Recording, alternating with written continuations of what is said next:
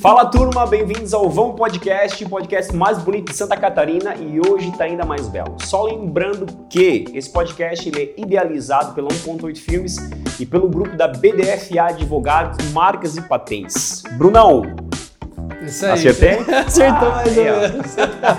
Isso aí, hoje estamos aqui, vou corrigir de novo, idealizado, financiado, patrocinado, completamente Eu, eu ia tentar bancado. deixar hoje pra gente não falar isso, pra tentar deixar mais mais completamente bancado. Estamos aí, ó, todo mês firme. podcast. E é isso, hoje estamos aqui com Sabine Weiler, ó, pronunciei certinho, melhor do que você pronunciou do meu Olha escritório, isso. tá vendo? Ela que foi jornalista por mais de 20 anos, das principais redes do sul do Brasil, corredora, eu não sei nem listar as corridas que você já fez, então vou pedir para você falar sobre quantas meia maratona, maratona, São Silvestre você já correu e contar um pouco da sua história pra gente. Primeiramente, obrigada pelo convite, né? É uma honra estar aqui conversando com vocês e poder contar um pouco da minha história e dividir aí com, com todos essa trajetória que, que une muito bem aí o jornalismo e a corrida. É, quase- TikToker também, né? TikTok Agora, também, verdade. Redes sociais aí, vídeos curtos é, é o momento, né? A gente tem que Sim. se reinventar. E eu acho que é, essa onda aí de fazer vídeos para pra, as redes sociais veio num momento muito importante da minha carreira, justamente no momento que eu estava me reinventando.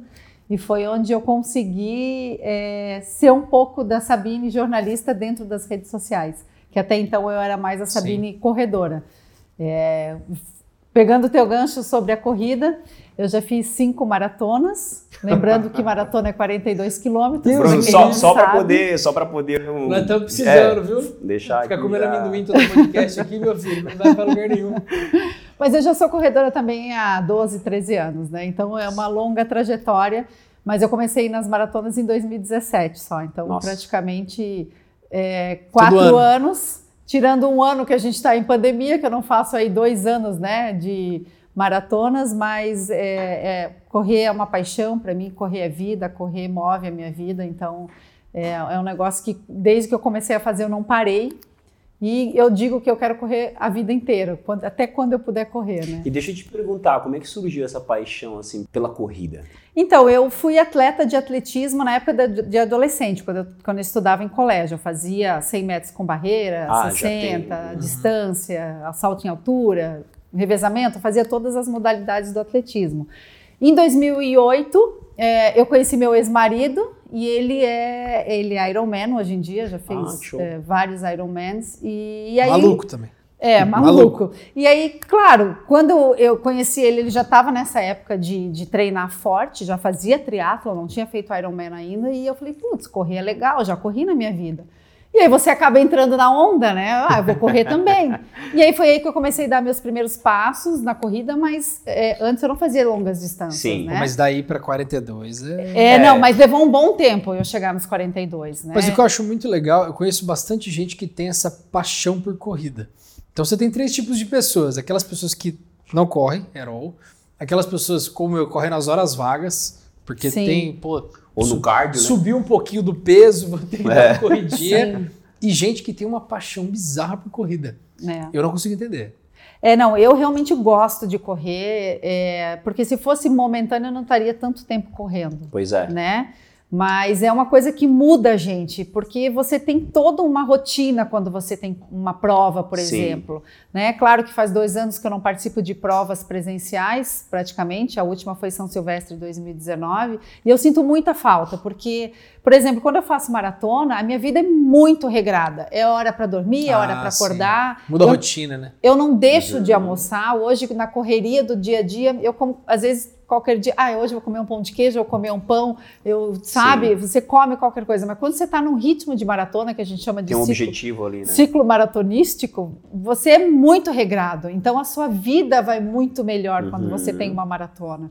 Porque você tem que dormir, você tem que se alimentar bem, você Sim. tem que ter energia para outro dia, porque um dia é musculação, outro dia é corrida, um dia é musculação, outro dia corrida. Você tem É, você um se dia regra, de né? folga por semana. Sim. É uma regra, né? E assim, né? Todos os ah, dias. Só pra quem não entende, a Sabine falou aqui em off, eu, eu, Eu tentei falar que eu conhecia, mas nem tanto.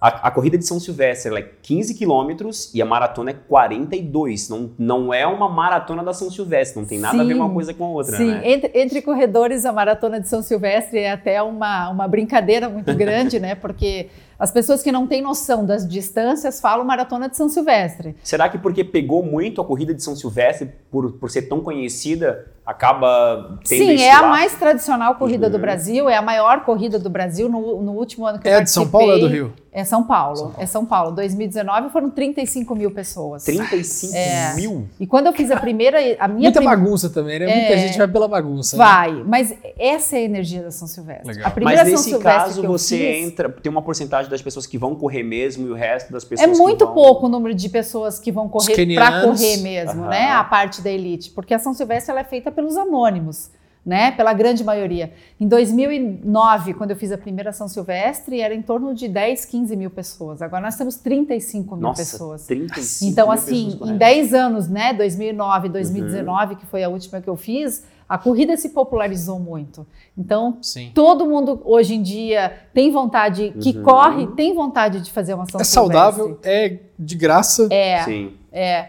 São então- três Valentim, cara. É, e é o que eu Três digo assim, a São Silvestre é uma prova tão especial. Eu, eu- quem me conhece nas redes Aham. sociais, ou quem me conhece pessoalmente, sabe a paixão que eu tenho pela São Silvestre. Eu já fiz nove. Nossa. E eu digo que eu vou fazer quantas eu puder na vida. Uhum. Né? Porque é, é, é a passagem de um ano, é um ano que você correu, é um ano que você se preparou, não Sim. especificamente para São Silvestre, mas eu digo assim, quando você chega na Avenida Paulista no dia 31, Uhum. é o último dia do ano. E quando eu fui para minha primeira São Silvestre, eu, eu a ideia era justamente essa, Ela fechar parte, um da, ano, ela parte da Avenida Paulista? é, na o Avenida início, Paulista. É, fechar um ano e começar um outro. Então eu digo que quando eu cruzo os 15 quilômetros da São Silvestre, para mim é ali começa o meu ano novo. Que legal. Ah, mas aí você passa o Réveillon na Paulista. Eu falei, não, eu volto para Balneário, Sim. mas para mim fechou o ano quando eu cruzei os 15 quilômetros. Né? E ela é muito especial. Você corre com o Homem-Aranha. Eu, não, eu, tenho, eu tenho uma foto de tem, 2000. não tem, não o ET bem É que louco. veio tão. Você corre com o Homem-Aranha, eu já Aqui- tive até uma visão. Aqui assim, você né? corre com o ET bem louco da Sim, Brava. justamente. É que em 2019 eu tenho uma foto bem no finalzinho, assim, já subindo a Brigadeiro, no, no finalzinho, o Homem-Aranha aparece na, na, na foto atrás. Né? Então, você corre com o Homem-Aranha, com o Batman, com a Mulher Maravilha, com o Roberto Carlos, com todos os personagens. Que Então, legal. É uma energia muito É boa, festa, né? festa, é uma legal. festa muito grande. E você corre o tempo todo com muita gente. E você fez a cobertura agora da corrida ali da Serra do Rio do Rastro. Isso, da Rio do Rastro Marathon. Ah, legal. Essa É. você foi só cobrir, né? Isso, eu sou assessora de, é, né? eu sou assessora de imprensa da prova. E então eu fui lá para atender os colegas de imprensa, os influencers Uhum. convidados e, e quando eu cheguei, eu sou apaixonada pela Serra do Rio do Rastro. Eu morei três anos em Lages como repórter. Ah, eu gosto. e a Serra era né? incrível, ela tem uma magia, uma Ah, você morou em energia. Lages. Eu morei em Lages três Ah, anos, quando eu trabalhei pela. RBS. Então eu ia com frequência para aquela região. Então, eu, eh, fazia muito tempo que eu não ia, ano passado eu fui e agora voltei esse final de semana. É, é muito linda, tem uma É. energia muito grande. Isso que eu ia falar, quem não conhece a Serra do Rio do Rastro, É, foi É uma das né? estradas Sis- consideradas espetaculares em 2016, que a mais lugar- espetacular É. do mundo, eu né? conheci, eu conheci a Serra tem. Olha eu batendo no microfone. Eu conheci Amador, Amador, tem um jornalista aqui, o Amador. Falei pra te tomar cuidado, né? Falei pra tomar cuidado. Né? Eu- eu... tenho que cuidar com o cabelo. Não, eu, o que eu já bati no meu nos outros episódios. Eu conhecia a Serra do Rio do Rastro na, no primeiro mês de pandemia. Eu trabalhava na Urpo, tive férias coletivas, assim, logo que começou a pandemia. E eu peguei meu carro, sumi por 10 dias, aluguei um chalé sozinho no meio do mato. Fui por Urubici, fiquei 10 dias só escrevendo música nova. É fantástico o a, lugar. me- É. a meta era escrever. Cara, eu fui sozinho e tava tudo fechado, não tinha restaurante, não tinha nada. Tinha supermercado. Eu comprei comida, comprei miojo, vinho da serra e fiquei lá. Que são ótimos. São ótimos, são ótimos. E fiquei isolado, levei piano, levei violão, levei tudo, montei um estúdiozinho no chalé e passei uma temporada ali escrevendo música nova. Na volta, tinha dois lugares que eu queria muito conhecer, que era a Serra do Rio do Rastro, que todo mundo falava, motoqueiro principalmente, Sim. e Farol de Santa Marta. Ah, que lugar maravilhoso também. Fiquei, eu, eu- conheci já os dois na mesma levada. Que lugares espetaculares, assim. Essa corrida que aconteceu lá, ela foi pé de serra, não? Ou tem algum lugar em específico que acontece essa da serra? São três provas, na verdade. 25 quilômetros de corrida, Uhum. que começa em Lauro Miller e sobe correndo até o Mirante de Bom Jardim da Serra. Depois são 40 quilômetros de bike que larga em Orleans e depois Nossa. sobe também até o Mirante.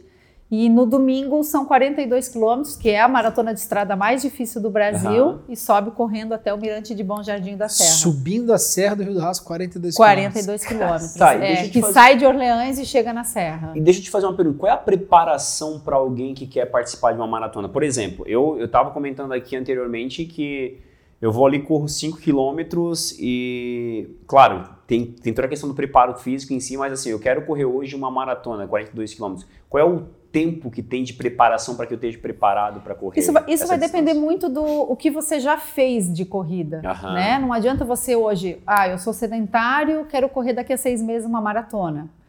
Olha, existem pessoas diferenciadas, né? Mas seis meses assim, você não acha um tempo factível? Não, é que Não, ela- para eu- uma- para eu uma maratona, eu não pergun- Eu acho. não vou nem Eu não perguntar, acho. porque quando ela falou seis, eu, eu ia, eu ia tentar chutar isso para te poder dar conta. Pois é. Seis Não, meses. eu acho assim, se você pensa assim, ó, é, é, eu comecei a correr hoje. Gente, eu não sou treinadora, eu não sou educadora Sim. física. Eu tô, Ah, tô- legal. eu Isso é importante falo- falar. Isso é importante falar. É, eu sou jornalista, então assim, eu falo assim como experiência própria.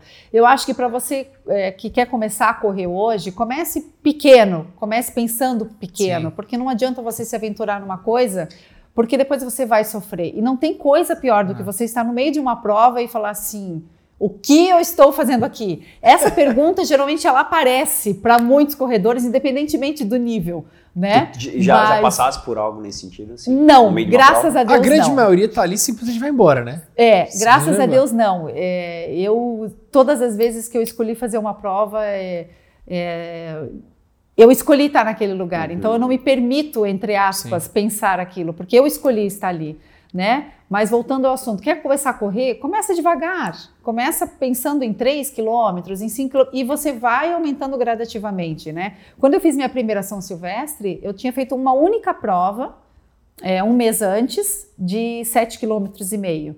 Mas eu fiz um treino de 12 para fazer os 15 da São Sim. Silvestre. Então você tem que estar preparado. Porque não... É que acho que as pessoas, na grande maioria, elas têm uma visão da corrida como algo simples, que não tem que ter preparação, que não tem que Sim, ter treino. colocar um mais. tênis no pé e sair É, correndo. talvez eu tenha essa percepção, por exemplo. Não, sim, não tô dizendo que é isso, mas tô dizendo que Sim, pra mim a corrida é isso. Falo, Puta, hoje eu não consegui ir pra academia, eu acho que eu vou dar uma corrida. É isso, não tem um preparo, uma forma certa de correr. É, mas acredito que seja igual como qualquer outra coisa. Você vai fazer um jiu-jitsu, boxe. Eu, eu tô, tem seis meses que eu tô tentando aprender a surfar. E eu só tomo pancada. Eu só tomo pancada. Assim, Eu tentando, eu tentando surfar é algo muito humilhante na praia, assim. E cada capote que eu tomo, eu fico olhando na praia, eu falo, puta, tá aquela senhora olhando pra mim, ela fala, o que, que aquele rapaz tá, tá fazendo? tentando. É. Toda vez- Mas eu acho assim que quando você quer fazer alguma coisa, tipo assim, é, quero correr uma maratona. Então Uhum. vá em busca da maratona, mas passe pelos processos Sim. que você tem até chegar na maratona. Faça uma prova de 5, depois tente fazer uma de 10, Psicológico de também. 15, do 15 você vai para o 21. E aí a gente tem uma certa barreira de é, pouquíssimas provas hoje, é, até antes, é, além, antes da pandemia tinha, surgiu uma prova de 30 quilômetros em São Uhum. Paulo, se eu não me engano. E isso é muito legal, porque você está no meio do 21 e do 40. Né? Para você fazer 30 hoje, você tem que fazer um treino de 30. Não tem E faz uma, uma, diferença enorme, né? Faz uma 10 diferença quilômetros a gente tá enorme. Sim. colocando. Mas a minha última preparação para a maratona de Buenos Aires, eu aproveitei uma prova em Floripa, que era a meia maratona de Floripa. Eu fiz os 21, cruzei a linha de chegada, peguei a medalha, guardei e continuei correndo. E aí eu fiz meu treino de 30 Legal, pô, quilômetros é dentro legal. da Que prova. show, é. Então, assim, você está dentro de um clima de prova, fazendo um, um treino Sim. longo. Então, isso é muito importante, porque eu estava há um mês da minha maratona de Buenos Não, Aires. e você pega os 10 do cara que já tá cansado dos 20. É. Não são só vi- 10 a mais, são 10. Pô, você já fez aqueles 20, você já tá pregado dos 20, É. você colocar mais 10. É, se você for fazer muita pensar coisa. numa maratona, são duas meia maratonas, né? Sim. Então, se, se você faz uma meia maratona hoje se arrastando, é, não, é difícil fazer uma meia maratona, então prorroga um pouco o tempo da maratona, Uhum, né? sim. Porque, tipo, eu fiz a primeira maratona, eu tinha feito 14 meias maratonas já, né? Para fazer minha primeira maratona. De treino, você disse. É, de, de provas. Treinos e pro- de provas, provas, né? né? É. Porque quando você faz a maratona, você passa por treinos de 20, 25, 28, 30, 32 quilômetros antes de chegar na maratona. E eu não fiz um treino de 42 para fazer a maratona. Uhum. Né? O meu treino maior foi 32, 33. Então, Nossa. Porque desgasta também, né? desgasta. Mas o que, que conta num, num treinamento de maratona? Não é um treino longo de 40 quilômetros Sim. para fazer 42. É o volume que você faz durante a semana. né? Então, eu cheguei a fazer Hum, Interessante. 70 quilômetros numa única semana, no estágio assim alto do- de preparação da maratona, né? E é, igual- é a mesma coisa que você vai fazer um Ironman, Sim. que são 3 km e 800 de, de natação, é, 180 de ciclismo e 42 de corrida, um atrás do outro. Você não faz um Cara, Iron um 180 treino, de ciclismo, mas qual é? você não faz um treinamento de Ironman para fazer o Ironman. Você faz aquilo ali, É. num único dia você faz também as três modalidades, mas menor. Mas o que vai contar para você é o volume que você tem. Mas você falou Né? uma coisa bem interessante que é a questão de objetivos e, e metas que sejam ah, que você consiga alcançar.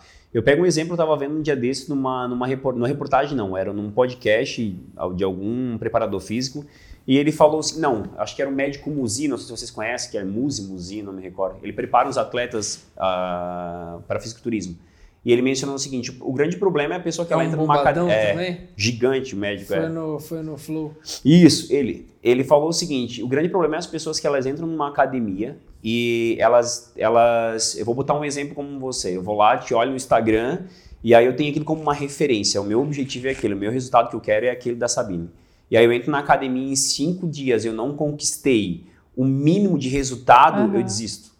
Então ele falou assim, se tu não consegue nem ao menos é, passar pela fase, eu iniciei, eu, eu voltei para academia agora faz um, me- um mês e meio que eu voltei para academia.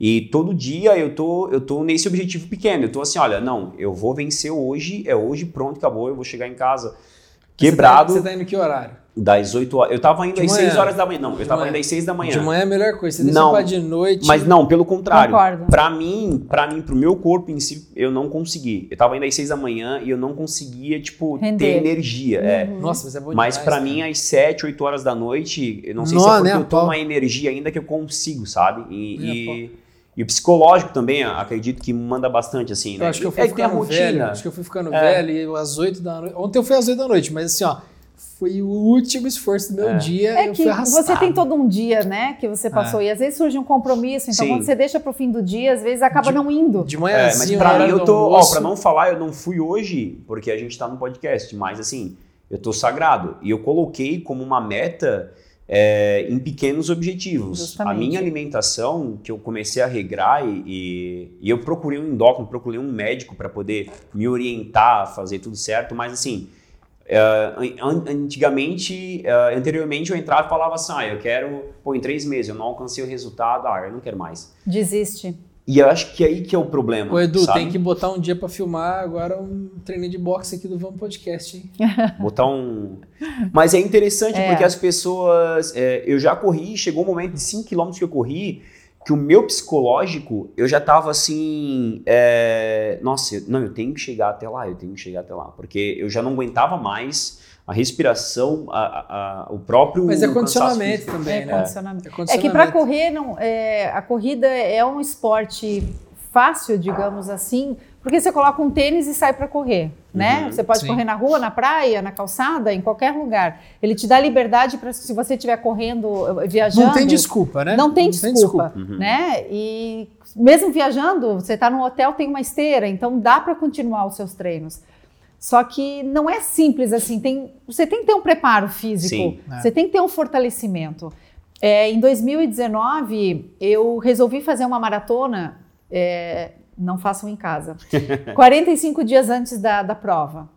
Por, a me inscrever, né? Eu me inscrevi 45 dias antes da prova e eu conversei com meu treinador e ele falou: "Ó, eu só vou te deixar fazer porque eu te conheço como atleta e eu sei do que, que do que, que tu vens. Então, assim, eu, eu tava treinando, eu tava fazendo já 21 quilômetros, eu tava treinando forte, eu só não estava focada diretamente pra, para a maratona. E eu não tinha o fortalecimento necessário para fazer a Sim. maratona. Mas aí eu voltei, eu tentei correr atrás do prejuízo.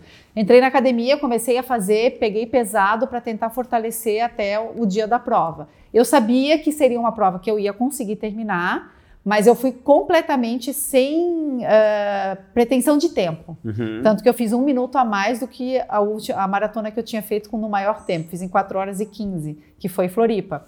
Mas assim, eu senti no meio da prova que me faltou força.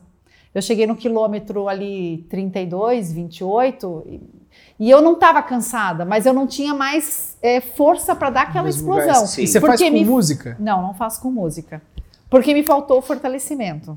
Então, assim, não basta só correr, você tem que fortalecer, você tem que comer direitinho, você tem que fazer uma, uma massoterapia, uma quiropraxia, sabe? Uma osteopatia, uma nutricionista. uma isso, isso é. Quando eu estou em época de preparação para maratona, eu tenho toda uma equipe por trás Sim. né? Eu não faço as coisas sozinha. E antes de tudo, um treinador, né? Não tem como treinar para uma prova como uma meia maratona, uma maratona, se você Sim. não tá. É, e, e nem aprender a correr. Né? Você pode colocar um tênis e sair correndo. você falou da, da- Mas- é, tá perguntando da música, porque tem muita gente que fala que a música ajuda muito no gás e tem muita gente que acha que a música atrapalha na Eu concentração. não consigo correr com música. Eu só consigo correr com música. Sério? É, na verdade, eu aprendi a correr sem música, né? O meu treinador sempre foi daquilo, não corra com música, porque a música dita o teu ritmo. E aí Sim. você pode Ah. estar correndo no ritmo errado. Tem, Pode tem corrida que a Eu música é sinto na proibida. academia isso. É. Tem corrida que a música é proibida. É, mas eu já corri. Agora que eu já corro há muito tempo, eu consigo né, eh, controlar o ritmo. Já corri na esteira com música. O dia, o dia que eu chegava na esteira não tinha uma TV ligada, alguma coisa. E às vezes a música parece que melhora o teu ânimo, bem como você falou. É, é, tem, tem, tem Né? lugar- tem corrida que a música é proibida porque libera, sei lá, se é mais endorfina, o que, que é, Uhum. que eles consideram meio que um. É, um tipo doping. na prova do final de semana, um amigo meu perguntou: posso correr com um fone? Poder pode, mas você tá no meio de uma estrada, no meio da rua. Se você tá com fone, tira a sua atenção. Sim. Então é melhor não correr para evitar qualquer Que problema. doido. Então, Mas- assim, as organizadoras de corrida pedem que não se corra com, com Mas fone. eu acho né? que muda bastante. Que, que a música em si ela tem uma influência no ritmo da. Pode, pode influenciar. Eu nunca fui, nunca gostei muito de correr com o fone Uhum. quando eu corro na esteira, né? Agora, assim, às vezes eu vou correr na beira-mar de balneário e uma amiga minha até falou assim, então é um rádio ambulante, porque eu coloco o celular, ligo o Spotify ou o Deezer, coloco o celular no bolso, então a música vai por onde eu vou passando. Ah, você não vai no fone. Não, não vou com fone. Porra, então eu digo que eu sou um rádio, eu sou um rádio ambulante. de ônibus, meu Deus do céu. Jogar Rio de Janeiro, a galera anda com a caixinha de som Sai- aqui, né? ó. E eu, vou, e eu coloco no bolso e saio Tá bom, é correr. o celular, o negócio. Tem gente que anda com Ah, JBL. sim, Mas é- eu acho que Esse esse é o tipo de gente que eu detesto.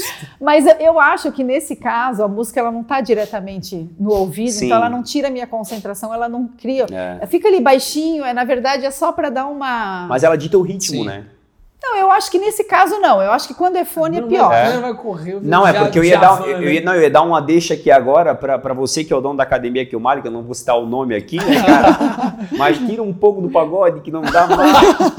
Mas aí, cara, ó, Não dá você tá mais. com camisa do pagode, cara. Oito horas da noite pagode. tentando. Sabe assim, tu Não. vai naque, tu chega na academia e fala assim: não, hoje vai nada contra o pagode, pelo amor de Deus. Na minha adolescência eu ia Cancelado. muito. É, o não, corte pô, dou eu curto muito, mas é o que tu comentou o ritmo. Tu ali, aí tu tais assim, ó. Aí tu vai lá fazer um supino, aí tá no final, assim, ó. Não, porra, eu vou conseguir, eu vou dar. Aí começa lá a, O exalta. pagode. Às vezes a gente que pagode bem de boa. Pá, parece que o ônibus já desce assim, ó. É, cada um corre com o seu ritmo, né? Eu, eu nem vou citar o meu ritmo, porque Por isso que eu sou não por vale isso a pena. Eu gosto do fone de ouvido, viu? Apesar que o Bruno é do interior de São Paulo, então ele até vai entender um pouco o ritmo que eu gosto. E- né? Mas não, eu, eu gosto do sertão também, viu? Eu, É, eu gosto do sertanejo, eu gosto do né? sertão. E, ó, a raiz aqui, cara, tem um botecão É. sertanejo. Eu moro do lado do Marambaia. Entre a, entre a minha casa e o Marambaia, tem um botecão sertanejo que eu não sei o nome. Mas todo dia tem dupla sertaneja ali, cara. Eu passeio com o meu cachorro, fico só rodando ali. Assim, ó. cara, sabe- mas sabe aquelas músicas assim, ó? Rick Henry. Ah, não, não, não. Raiz, É, raiz, raiz. raiz. Eu aprendi a gostar de eu gosto, eu gosto. Mas eu aprendi a gostar de música sertaneja com João Paulo e Daniel, É. Rick Renner, É, Jean Giovanni, isso Camargo. Chitãozinho e Chororó. Não, pô, eu, é, Mas eu sou- hoje em dia eu, sou- escuto bastante Eu os sou de uma megalópole chamada Valentim Gentil. É. Tem um terço de uma São Silvestre. É, mas é, o sertanejo pra mim, o raiz é uma coisa que eu gosto de ouvir assim. Cara, assim, Hoje ó, eu tô um pouco, eu sou su- não tô tão por dentro Eu do sou sertanejo. suspeito porque, assim, ó, pra mim, e eu, eu tive a oportunidade de falar isso pra eles, eu gosto demais do som desses caras, pra mim não tem igual o Chitã Chororó. É.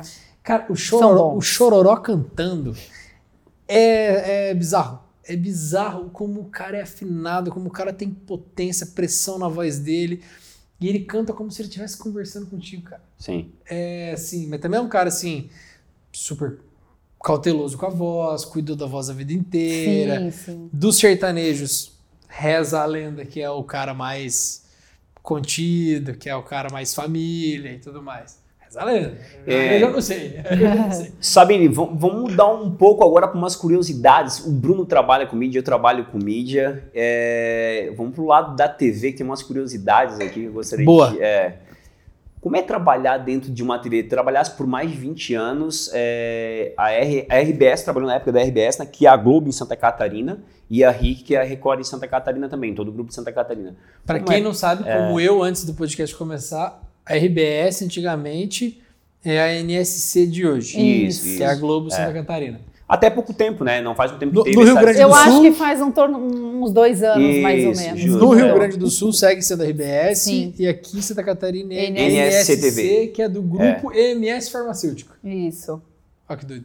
Quantas Agora, é, siglas? agora tu deu um tilt aí, olha só que interessante. É isso mesmo. É. Mas como, como é, assim, por dentro da, da- de uma... Tu trabalhou muito tempo como apresentadora, é, ao vivo, é, como jornalista de rua também, assim, conta um pouco pra gente o que, que é É, eu passei por todas as, as, as coisas possíveis dentro de uma televisão, desde pauta, edição, repórter, apresentadora, fui gerente de jornalismo antes de sair da televisão. Então, assim, é uma vida apaixonante. Quando eu entrei na faculdade de jornalismo, eu já queria televisão.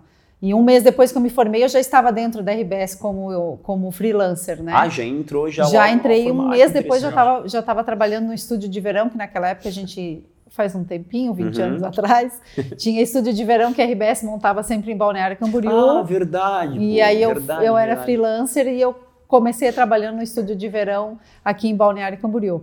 E assim, eu amo televisão, eu amo estar dentro do estúdio. Para mim é um prazer estar conversando diante das câmeras, né? É o que eu gosto de fazer. Eu que fiz- Nervosismo é meu e do Bruno só aqui, É, né? não, a gente tá apanhando aqui, tá? Sei, essa aqui que é a minha, né? A- essa Tô- pequenininha tô, aqui, tô, olhando é a- só pra geral aqui, eu já. Tu vê como é que o cara é amador, né? Não, é, é que eu fiz a vida inteira isso, Sim. né? Eu conversei a minha vida inteira diante das câmeras, ou como repórter ou como apresentadora. Então eu tive muito tempo como repórter de rua e, e bastante tempo também em, em estúdio. Eu acho que de estúdio também, acho que foi meio a meio assim. 10 anos de um lado e 10 anos de um outro. Mas quando eu era apresentadora, eu ainda fazia reportagens Uhum. na rua, mas matérias mais especiais. Muito perrengue. Muito perrengue, muito perrengue. Eu já- qual que, seria vo- um- isso que você tá num estado civilizado. Sim, tá? mas eu cobri, eu cobri de Depende da tudo, região. gente. Ah, É, mas eu fui para aqui- estádio de futebol, eu fui, eu cobria esporte. Puta, estádio de futebol, Eu, cara. é, eu não gostava de fazer futebol de campo, porque eu não entendo nada até hoje, né? Mas naquela Aham. época a gente levava o radinho, o Walkman, digamos assim, Sim. E colocava o, o Não fone entrega a idade. e ficava. Mas, pô, eu tenho 20 anos de televisão, né? Então dá para ter uma ideia.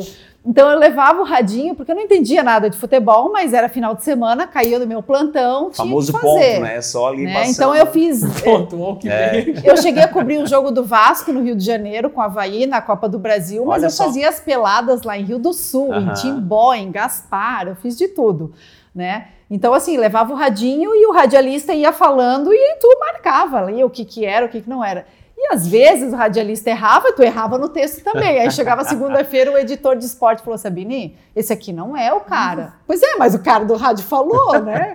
Então, por mais que tu tinha a classificação, como é que é? A, A pauta ali, a, é, a, a escalação, a escalação deles. às vezes acabava errando, porque eu não gostava de fazer futebol de campo, mas fazia. Difícil, difícil. Mas Tem eu algum- fiz. Tem um perrengue em específico que tu passou assim na rua? Algo Olha, eu, eu não te digo. Perrengue a gente passa todo dia, Aham. né? Porque você chega na redação, você não sabe o que vai fazer. E às vezes você está numa pauta, acaba indo para outra porque aconteceu um acidente ou um fato mais interessante do que você está fazendo. Então, assim, de, eh, a gente nunca podia eh, trabalhar meio despreparada. Tipo, saia nem pensar. Sim. Salto alto a gente até usava, mas às vezes afundava o salto na lama, porque não sabia para onde ir. Né? Então, esse tipo de perrengue é normal Pra e quem não sabe, ela já é. tem 1,90m, vê esse salto ainda. Pois é. Chegou humilhando a Não gente. é Graças a. Deus que é tudo sentado. né? Mas assim, eu sempre eu tenho duas, é, dois casos que eu quando eu o que mais te marcou como jornalista, né? E os dois casos foram realmente muito marcantes na minha vida. Um deles foi um acidente de helicóptero, né? Cobri vários acidentes, mas esse foi muito marcante. Foi em 2005, na Serra Catarinense. Era, era de tarde, eu estava trabalhando numa outra pauta e, e ligam: ó, corre para Anitta Garibaldi, que é uma cidade perto uhum. de Lages. Caiu um helicóptero com quatro pessoas da UFSC. Cobertura ao vivo. É, fui, fui gravar, uhum, na verdade, sim. né? É, a gente não tinha essa facilidade que tem hoje de ah, fazer o ao vivo, 2005. Então eu peguei com o cinegrafista, arrancamos, fomos para lá. É, eram pesquisadores da UFSC, professores, pesquisadores, Nossa. estudantes, doutorandos, uma coisa assim. Eram quatro pessoas. E ele bateu no fio de alta tensão, o helicóptero Nossa. caiu e morreram os quatro. Caramba. E quando a gente chegou, a gente já sai na adrenalina, porque você Sim. tem ali tempo para ir, para chegar, ah. para gravar, para voltar, para mandar. E nós morávamos em Lages, tinha que mandar material para Floripa. Naquela época nós éramos, uh, nós já trabalhávamos para a emissora Centro-Oeste da RBS, que tinha acabado de ser inaugurada, mas uhum. a gente uhum. mandava material para Floripa também. E como era um, um assunto nacional, Sim. tinha que estar tá no, no, Jornal Nacional, tinha que estar tá no RBS Notícias. E nós chegamos lá e ainda tivemos que subir um morro a pé, porque não tinha acesso de carro, porque era onde tinha caído o helicóptero. Aí eu cheguei lá toda esbaforida, né, aquela adrenalina, tem que fazer, tem que fazer e ir embora. Aí eu olhei pro policial e falei, tá, mas onde é que estão os corpos, né? Sim. Que é uma coisa comum, parece coisa, ah, né? Cadê a bola no jogo de futebol? Uhum. Daí o policial falou: olha, tem um ali, ali, ali que estão queimando naquela área que está é, é, fechada, né? Que isolada, e tem um corpo ali que estava coberto. Daí eu olhei o corpo, estava coberto com uma manta metálica normal. Sim. E os outros três que estavam queimando eram apenas pedaços do tronco né? ou um pedaço da perna, não tinha como identificar mais. porque poder... eles continuavam queimando, só que eles não podiam chegar perto porque estava isolado para perícia. Sim, sim. Quando eu olhei aquilo, eu comecei é. a chorar. É eu comecei a chorar porque para mim aquilo foi tão impactante. Sim. Infelizmente, como a gente acaba fazendo muito, acaba se tornando uma coisa assim muito comum. Sim. É, o povo gosta da, é, da, tragédia. Da, da tragédia. É, a audiência também. Infeliz... Né? O, Bruno, o Bruno, foi o Bruno Perini? Toda vez eu falo isso, mas, eh, mas eu lembro se foi o Bruno Perini. Eu vi algum podcast alguém falando isso. Sei lá, você pega um aeroporto, Viracopos e Campinas, tem 2 mil voos no dia. Ninguém dá notícia de que, olha, hoje fechamos o, o dia com 2 mil voos, ok, tudo certo. Se cai um, é, é, é notícia. Um. Sim. É. Então aquilo para mim foi muito impactante. Assim, eu chorei igual criança uhum. na, na, frente do policial. Daí depois que eu me acalmei, eu falei: o senhor me desculpe, mas aqui eu, eu fiquei muito assustada com o que eu vi, Sim. né? Então, e tem a... muito sangue frio também, né? Você imagina que tipo de trabalho, cobre, né? quem cobre esportivo ainda pegou a acidente da Chapecoense. Sim. Nossa, e, e para mim, apesar de eu não estar cobrindo o acidente uh -huh. da Chapecoense, foi muito dolorido, porque eu perdi colegas da imprensa, né? Sim. E por sorte o Rafael Renze, que depois Sim. morreu jogando futebol, sobreviveu e eu trabalhava com ele na época, né? É, eu trabalhei com ele um tempo, né? Na Fox, né? da Fox.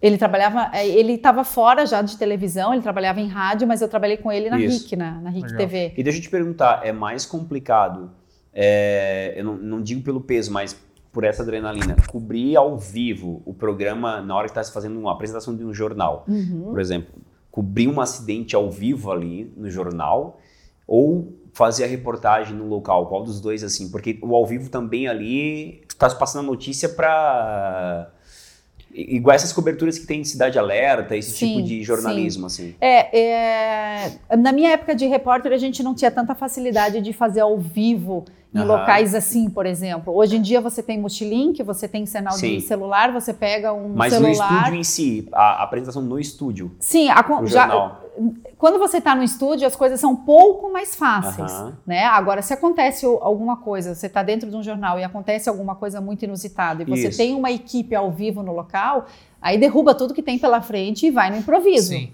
né? Uhum. Então cria-se uma adrenalina. Tem que ter né? jogo de cintura. É né? igual quando aconteceu as Torres Gêmeas, né? Sim. né? Há 20 anos atrás. A equipe que estava ali na Globo, em qualquer outra emissora, foi narrando o que estava passando pela televisão. Sim. Né? Tudo é. que tinha sido programado naquele momento caiu. Então você tem que narrar aquilo. Então realmente é uma adrenalina. E você conta com a equipe que está por trás. Uhum. É, que aí vem toda improviso, é... jogo de cintura pra caralho. Sim. E aí o jogo de cintura e o improviso você só vai ter a partir do momento que você já tem um tempo, uma experiência. né? Porque por vários momentos eu tive que enrolar na televisão. E um segundo na televisão é uma eternidade.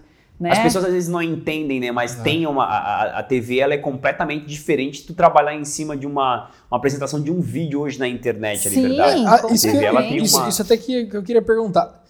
Qual que foi? Você sentiu muita diferença da TV de quando você entrou para quando você parou? Porque eu, eu li uma matéria outro dia falando do faturamento da Globo, por exemplo.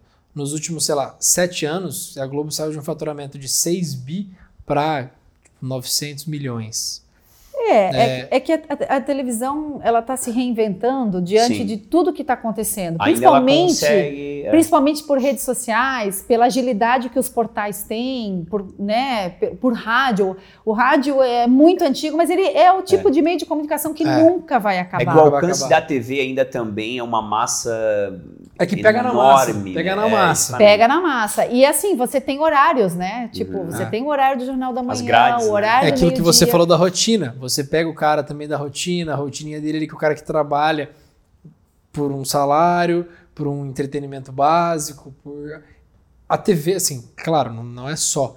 Mas a TV ela pega de fato a grande massa, a galera que consome menos a internet, a galera que consome menos Netflix, sim. ter canais fechados. Sim, sim. Muita gente hoje já não assiste mais a TV aberta sim. e vai só para fechada. É, eu Mas a grande massa que não tem acesso a isso, isso é televisão. É. Acorda e dorme com a televisão. São milhões, né? São milhões, milhões, milhões, é. milhões. Mas a TV ela tem que se reinventar. E eu acho que essa pandemia ela se reinventou muito já. Sim. Porque tu me perguntaste que quando eu entrei na televisão é, em 2001 nós seguíamos um padrão, digamos um padrão globo Sim. de fazer, que era o que a gente se espelhava, até porque eu comecei na RBS. Hoje em dia não existe mais padrão em televisão. Né? E a pandemia veio para mostrar isso. Hoje em Sim, dia tem é. entrevista de celular, tem imagem de celular, câmera de segurança. Eu estava conversando loucura. com o Bruno Piscinato na, na, final de semana na Rio do Rastro Marathon, que é repórter de uhum. esporte da Record, e agora ele está na área do jornalismo, justamente porque o esporte ficou meio capenga aí com, com a história da pandemia.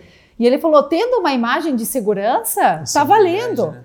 É, é, as pessoas loucura, gostam né? de ver esse tipo de, de imagem, né? Então, é, tem uma então questão do amadorismo ali que também hoje é muito aceitável, que não tinha, né? Era um padrão. Muito é. aceitável. Então, assim, quando eu trabalhava em Lages até 2005, colocar fotos numa, num jornal Sim. era, nossa, Sim, horrível. É. Hoje em dia, tu faz uma matéria com fotos, tu dá uma nota com fotos, Sim. com imagem do celular, que o Bruno mandou, que o vídeo repórter, Sim. que ele chama. Você quer que mais é do que o podcast? Sim. A é. gente aqui, eu tenho zero experiência para câmera, o Gilead tem experiência atrás das é, câmeras. É, verdade. E a gente isso. simplesmente resolveu se unir para chamar convidados que a gente entende ser relevantes ou que tem histórias legais para contar e a gente consegue transmitir isso para qualquer lugar. Sim. É, Mas é até uma coisa, e tu tá na frente de um estúdio, tu pensa que a gente tá com. Não, a gente quatro, tá na versão é, Nutella. Mas a gente tá com quatro câmeras e ela te gera já uma. É, um desconforto para a, a, forma de se posicionar, tu fica todo momento pensando nisso. Imagina dentro de um estúdio de TV Imagina uma na rua. É. Imagina na rua, você fazendo uma é. praça com gente fazendo brincadeira ah, atrás. Mas aí. eu, eu, eu te, estamos em época de Oktoberfest, né? Que infelizmente não vai ter. Mas eu tive um, momento muito engraçado na Oktoberfest. E, e, e, gravar na Oktoberfest é um desafio, porque como é que você vai gravar no meio de tanta gente? Então, Aquela a gente... galera que passa é por trás gente, e começa. É, então, assim, todas as vezes que o repórter grava uma passagem, que é o momento que ele está de frente para a câmera, você tem que procurar ou um lugar alto ou um lugar mais é. isolado que pega o público, porque não tem como gravar no Oktoberfest. E aí eu fui fazer uma vez um ao vivo, isso foi 2008, por ali no RBS Notícias, e era sete horas da noite de sábado. Parque Vila Germânica vazio, Sim. sete horas da noite de sábado não tinha ninguém. Eu estava lá posicionada, esperando para entrar, o apresentador me chama. Quando eu começo a falar, era a época da dancinha do Siri. Ah, nossa! do pânico. É.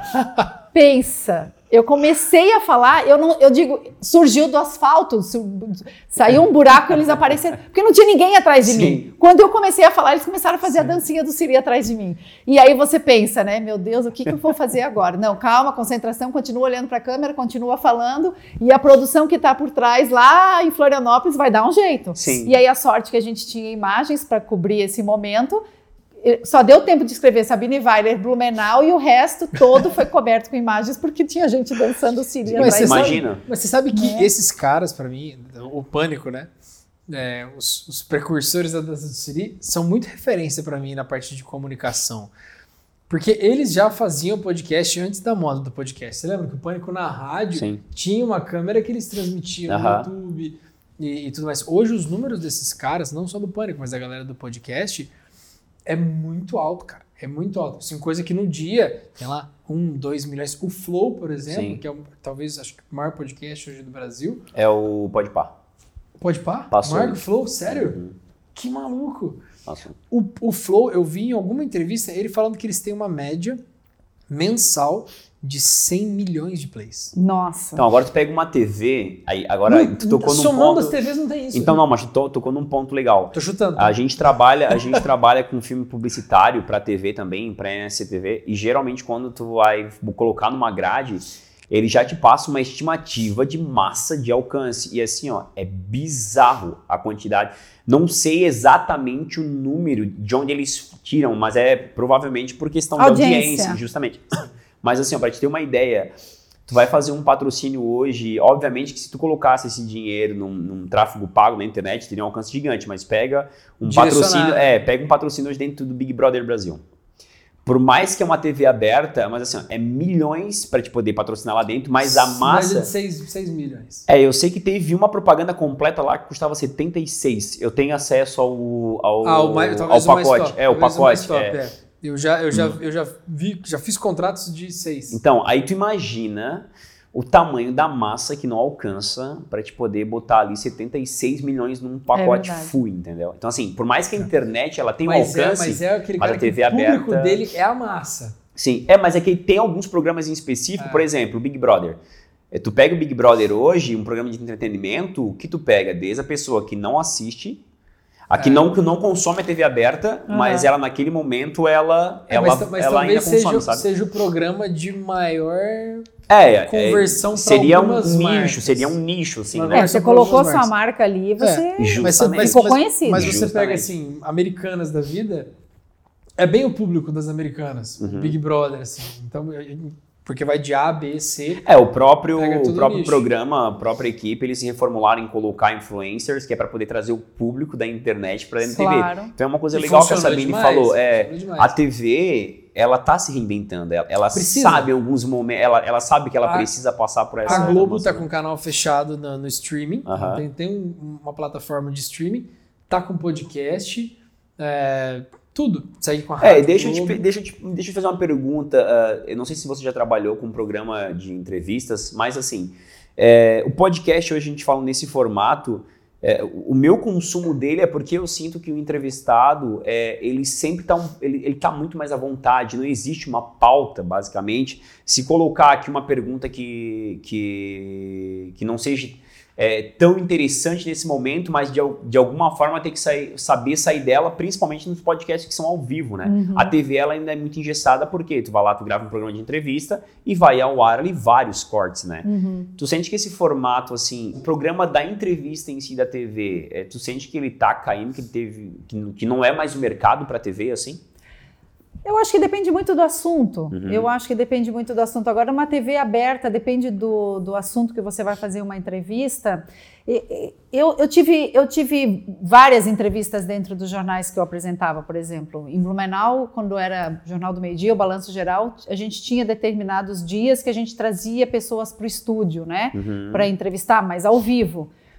Eu tem dias que o assunto era muito bom e rendia, É. só que às vezes tu tinha que colocar alguém por causa do tempo do jornal para dar para dar uma encaixada ali no que você, né? Porque não é todo dia que você tem muita notícia para dar, então às Aham. vezes tu tem que dar um, Sim. tem que dar uma dançada ali para ocupar o tempo que você tem. Uma hora de jornal é muita coisa Nossa. né? Mas não é todo mundo que gosta de assistir entrevista.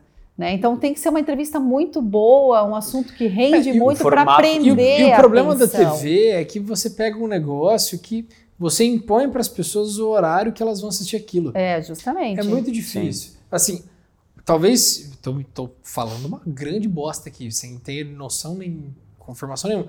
Mas talvez, por exemplo, um programa do Bialco, nem sei se está no ar. Talvez tenha muito mais visibilidade na internet do que na TV. No, do que no momento ali, né? na TV. Aham. Os cortes, com Na, do certeza. que na grade ali. Mas né? talvez na internet e no Spotify, porque acho que o programa dele vai para o Spotify também. É, é legal. Tenho também mais uma besteira que eu posso estar falando, mas eu, mas eu já ouvi algumas entrevistas. Mas é por isso que a Globo fez o. Globoplay, né? E a Isso, Record é. fez o Play Plus. É porque que você Play pega Plus. vários públicos. O Porque público que tá você- lá assistindo. É, e hoje em dia streaming. ninguém mais tem 8 horas da noite assistir tal É, coisa, 9 é. horas ver Jornal, a novela, tal, jornal. é. É, Passou, né? Tanto que a, a novela se fala novela das 8, porque começava às 8 antigamente, hoje começa Você às acha 9 que e vai- meia. É, pois é, mas assim, isso é, um- É, Você falou do rádio, que o rádio Ah. nunca vai acabar. Eu concordo. Muito, muito. É, você acha que a TV ela tem esse mesmo alicerce do, do rádio? Não, eu ela acho- tem não. uma, uma vida útil ainda, se tem um- uma não, data eu, final. pra- não, eu não acredito que a TV acabe. Aham. Por- pelo que a gente estava conversando antes, que a grande massa não tem muito acesso Sim. à internet com tanta facilidade, a Netflix, ou, ou, né, os canais fechados. Então, eu acho que a TV não acaba. Por isso que a TV está se reinventando. Porque É. ela, de alguma forma, ela tem que também tentar aprender, principalmente o público jovem. O público jovem não vai assistir um jornal, vai É, verdade. assistir uma CNN. Sim. Sabe o que que eu acho que vai acontecer? Mais uma bosta imensa que eu posso estar falando, mas é, pensa assim: existiu por um tempo a TV fechada, existe a TV fechada. Tem lá CNN, Sport TV, tudo mais. Você paga um preço para ter vários canais privados. E hoje, e hoje HTV, o que é? Patrocina nós. HTV. A Redel, não, a Redel não tem na internet, tem na TV. Mas por muito tempo existiu, existe uma, um canal fechado, um, um pacote fechado de canais privados. Então, Sport TV, eh, CNN, ESPN. Então você paga por aquele pacote. Hoje você tem uma série de plataformas de streaming individualizadas. Disney, a Amazon, Netflix, Globoplay.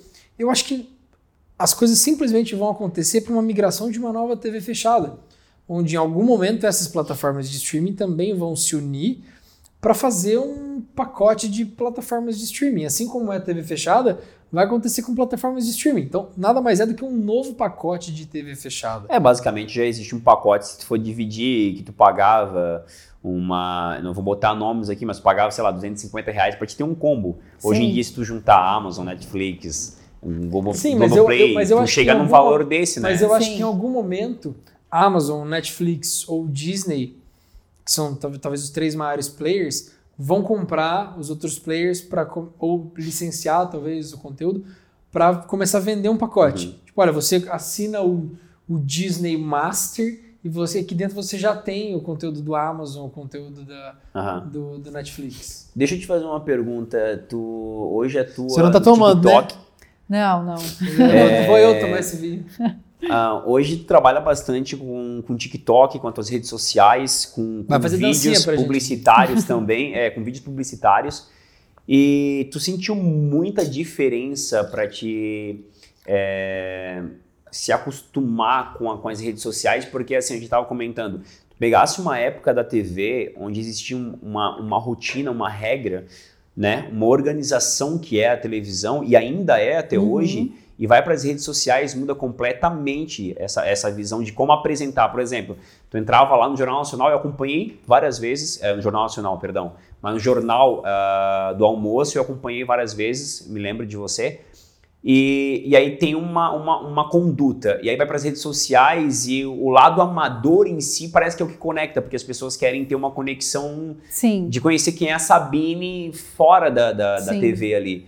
Sentiu muita, muita dificuldade, assim? Quando eu saí da TV três anos atrás, é, eu tive que me reinventar porque é, até no primeiro momento eu achei assim, não, eu tenho quase 20 anos de televisão, daqui a pouco eu já estou trabalhando em outra televisão, porque a minha ideia era ir embora para São Paulo, Sim. né? Para com essa besteira. Para É que, eu, é que o desejo de morar em São Paulo como jornalista era desde a época da faculdade. Sim. E quando eu saí é, da Abortou TV em essa ideia, né? Blumenau, abortei. Quando eu saí da, da, da, da TV em Blumenau, eu falei assim: ah, quem sabe agora então vou tentar buscar uma recolocação em São Paulo, Uhum. né? Porque eu já tinha trabalhado na RBS, estava saindo da RIC e, digamos Tinha um assim. mega currículo já também. né? É, já tinha muito tempo de experiência em, em todos os setores dentro de uma televisão. Eu falei, para onde eu vou agora? Então, vou tentar é, ir para frente. Só que hoje em dia não tem mais uma vaga de televis na televisão. Não tem mais, ah, procura esse repórter, procura essa apresentadora, porque está tão fechado esse Sim. mercado que se a Sabine Weiler sair, já vai ter outra pessoa no lugar dela, indicada pela pessoa que está dentro Uhum, da é emissora. então não se abre essa vaga. E aí eu falei, tá, e agora o que, que eu vou fazer? ah, vaga para social media, não sei o que, marketing digital. Eu falei, mas que coisa que é isso? Marketing digital, por mais que você. pois é, isso por, é minha... por mais uhum. que você viva o mundo das redes, de, das redes sociais, de, dessa era digital, tudo tá ligado ao marketing digital hoje. Sim. Eu falei, tá, e agora? Tudo o que, que eu vou fazer? Tudo mesmo. Então, então vou começar a estudar esse tal de marketing digital. Mas não é tão simples, porque ele é muito amplo, né? Sim. E eu não tenho a bagagem do marketing. Mas, mas você tem a comunicação, tem que a, a maioria que faz marketing não tem. Sim, então eu fui atrás, fiz um curso de marketing digital, comecei a tentar ser mais presente no Instagram para tentar melhorar os números de seguidores, né? Para o arrasta para cima, que Sim, a gente tinha muito disso, e né? Para aumentar engajamento também. Para né, ter um melhor engajamento, para tentar trabalhar com marcas, para tentar uhum. se posicionar nas redes sociais de uma maneira diferente. E foi muito difícil para mim é, pegar o celular e conversar com o meu público, pois fazer é, vídeo selfie. Essa era a minha. Porque ah. eu, vi, eu, eu, eu, eu, vinha de um padrão muito de televisão. Então, assim, eu tinha que estar sempre muito bem arrumada, cabelo arrumado, maquiada. Então, para mim foi muito difícil eu. Uma equipe por trás, com é, as câmeras. E aí eu gravava os vídeos. Oi, tudo bem, gente? Estou aqui. Ah, não gostei. Aí, não, aí não, não, aí não postava. Aí gravava de novo, aí gravava de novo. Não, mas, ai, minha maquiagem mas não tá legal. Mas a maioria Meu, das pessoas é assim. Sim, sim, sim. E aí eu era, eu era muito, eu ainda sou, né, muito crítica ao meu visual. Uhum. Então, assim, não, não, cabelo não tá legal, não, não tô maquiada, não, sem maquiagem eu não vou gravar. Eu nunca gostei muito de usar esses filtros de Instagram, sim. porque muda muita gente, né? E depois, aos pouquinhos, eu comecei a, a, a me soltar mais e eu era muito dura para falar, porque rede social você não pode ser o padrão jornalístico. Justamente. Existe né? uma conexão que as pessoas que te seguem é porque elas têm uma identidade com você. Então, elas criam né, essa comunidade. Sim, então, sim. aquele padrão já não é um necessário. É, e aí, assim, eu, eu falava, gaguejava, eu, eu pagava e fazia tudo de novo, porque na televisão você não pode gaguejar né? Uhum. E aí, então, aí eu fui percebendo que não, mas as coisas têm que ser mais soltas. e aí as, vai soltando, você vai criando uma intimidade é. com a tela do celular. É muito engraçado como a gente aqui, no ao vivo, a hora que fala foi, só vai. É. E nada mais acontece. A gente não trava, fala umas besteiras Sim. e tal, se arrepende depois é cancelado e tal, mas só vai. Quando a gente vai gravar eu e ele, tipo, ah, vamos gravar um conteúdo puta que trava. Né? pariu, é uma é. saga. É. E aí grava, regrava, e trava, começa a falar e gagueja, não sei o que. Mas sabia, a gente conversou a, a, até fora aqui, e é algo bem legal também tocar, porque assim, ó. Hoje você trabalha com vídeos para a área de publicidade, para empresas, é, e como a gente trabalha hoje, até no mercado, vou colocar o ramo imobiliário ou vou colocar um, um, um mercado específico. Eu quero fazer um lançamento de um produto e aí uh, o cliente geralmente ele acha que ele está preparado sem ele estar preparado. E aí quando ele vai falar do produto dele naquele momento, se é um apartamento, se é uma, uma taça ou algo, um vinho, ele não vamos, vamos contratar alguém que tem uma que consiga transmitir uhum. essa credibilidade, Sim. que tenha essa identidade com o teu produto, mas que ela consiga transmitir, porque é diferente. Na hora que tu bota na frente, por mais que ainda esteja nas redes sociais, Sim. ainda assim tem essa e aí tu pega umas pessoas para poder gravar e o resultado final, a vontade de falar assim, olha, eu particularmente, eu, eu já falei isso para cliente meu. Eu não publicaria, eu não teria coragem de fazer essa, porque assim, ó, tu vai jogar o teu dinheiro no lixo. Não é, vai passar é nesse, o que é, tem que passar. Justamente. Então assim, tem um lado que tu comentou que eu acho bem legal, é, o, tu não tinha o conhecimento do marketing digital, mas tu tinha o lado da comunicação que para mim, aí eu vou falar, eu tenho um conhecimento de marketing digital, mas o lado da comunicação é uma das maiores falhas que eu vejo dos nossos clientes hoje na hora de fazer uma, uma gravação até para a empresa. É. Porque, por exemplo, o Bruno quer fazer uma divulgação da, do BDF advogados que não pode divulgar. BDFA. Ele não vai acertar nunca o nome do meu escritório. É, é um BDFA. Sim, sim. Então é que eu falo rápido, BDFA. É. Aí é o catarinense, né? É. Entendi. Mas. E aí ele acredita que, não, eu faço, pode deixar que eu faço, não preciso de ninguém para poder me representar. E aí depois os resultados ele não consegue alcançar, daí ele fala assim, ah, pô, mas não dá certo. O marketing digital não é para mim, não, não dá certo. Sim. o marketing digital é para todo mundo. E assim, é muito ingrato. Mas eu digo pela frustração que tem, entendeu? É, Por tu não ter alguém que possa é, representar O ponto é que o marketing digital ele é tão mutável que é muito ingrato você começar a trabalhar com ele. Às vezes a forma como você entende uma, uma plataforma, ela muda amanhã, e ela cria uma nova ferramenta e ela gosta de fazer testes. Às vezes aquele teste tem um puta rendimento O Reels, por exemplo, Sim. quando o Instagram lançou, tava entregando muito, aí cai, aí você posta um Reels num dia que dá 500 É. views, no outro dá 4 mil views. É que os menor algoritmos, os algoritmos hoje eles vão oscilando muito porquê. rápido, né? É. É. muito difícil você, tra- você trabalhar com marketing digital. Quando você tem a parte de comunicação, você depende do marketing digital. Eu gosto de, de trabalhar com, com pilares, né? Quando você vai fazer uma campanha, você tem que ter um pilar da comunicação, que não necessariamente precisa entender de marketing digital. Se entende, é um plus. Agora você tem um outro pilar que é o marketing digital, que é o estratégico, que é o que vai entender o seu melhor horário de postagem, Sim. é, o tempo de postagem, se o seu Reels entrega melhor do que o seu IGTV ou a foto.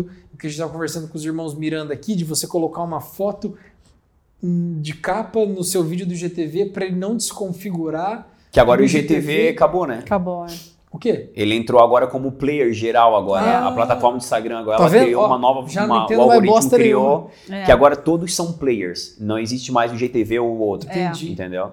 Eu até vejo, eu posso estar muito errado, mas que o Instagram fez isso depois do TikTok, porque o TikTok ele veio primeiro com para te ter a possibilidade de um minuto tu conseguir arrastar até o ponto que tu queria. E todo vídeo do Instagram tu não tinha essa possibilidade.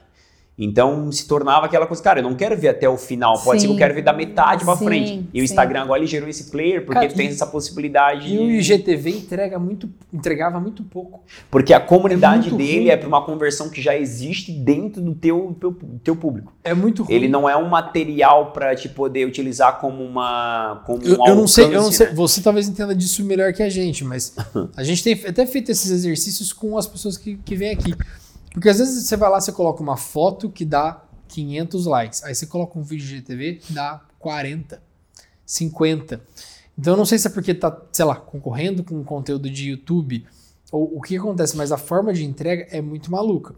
Quando você foi fazer essa migração para TikTok e, e Instagram e tudo mais, você teve alguma estratégia específica para aumentar seu público? Porque eu, eu vejo muito que você faz um conteúdo muito da parte de corrida é, e, e de balneário. Que eu particularmente gosto de ver, porque eu tô de um, de um lado da praia, você tá do outro Do lado da praia. Então eu vendo os seus vídeos do outro lado da praia, eu falo assim, pô, vou pegar uma bike um dia, vou lá ver essa obra, que depois é um outro ponto que eu quero trazer. É, enfim, o que, o que que você usou de ferramenta para tentar dar essa impulsionada? E se você sentiu que o, o Instagram ou o, o TikTok. TikTok te ajudaram mais?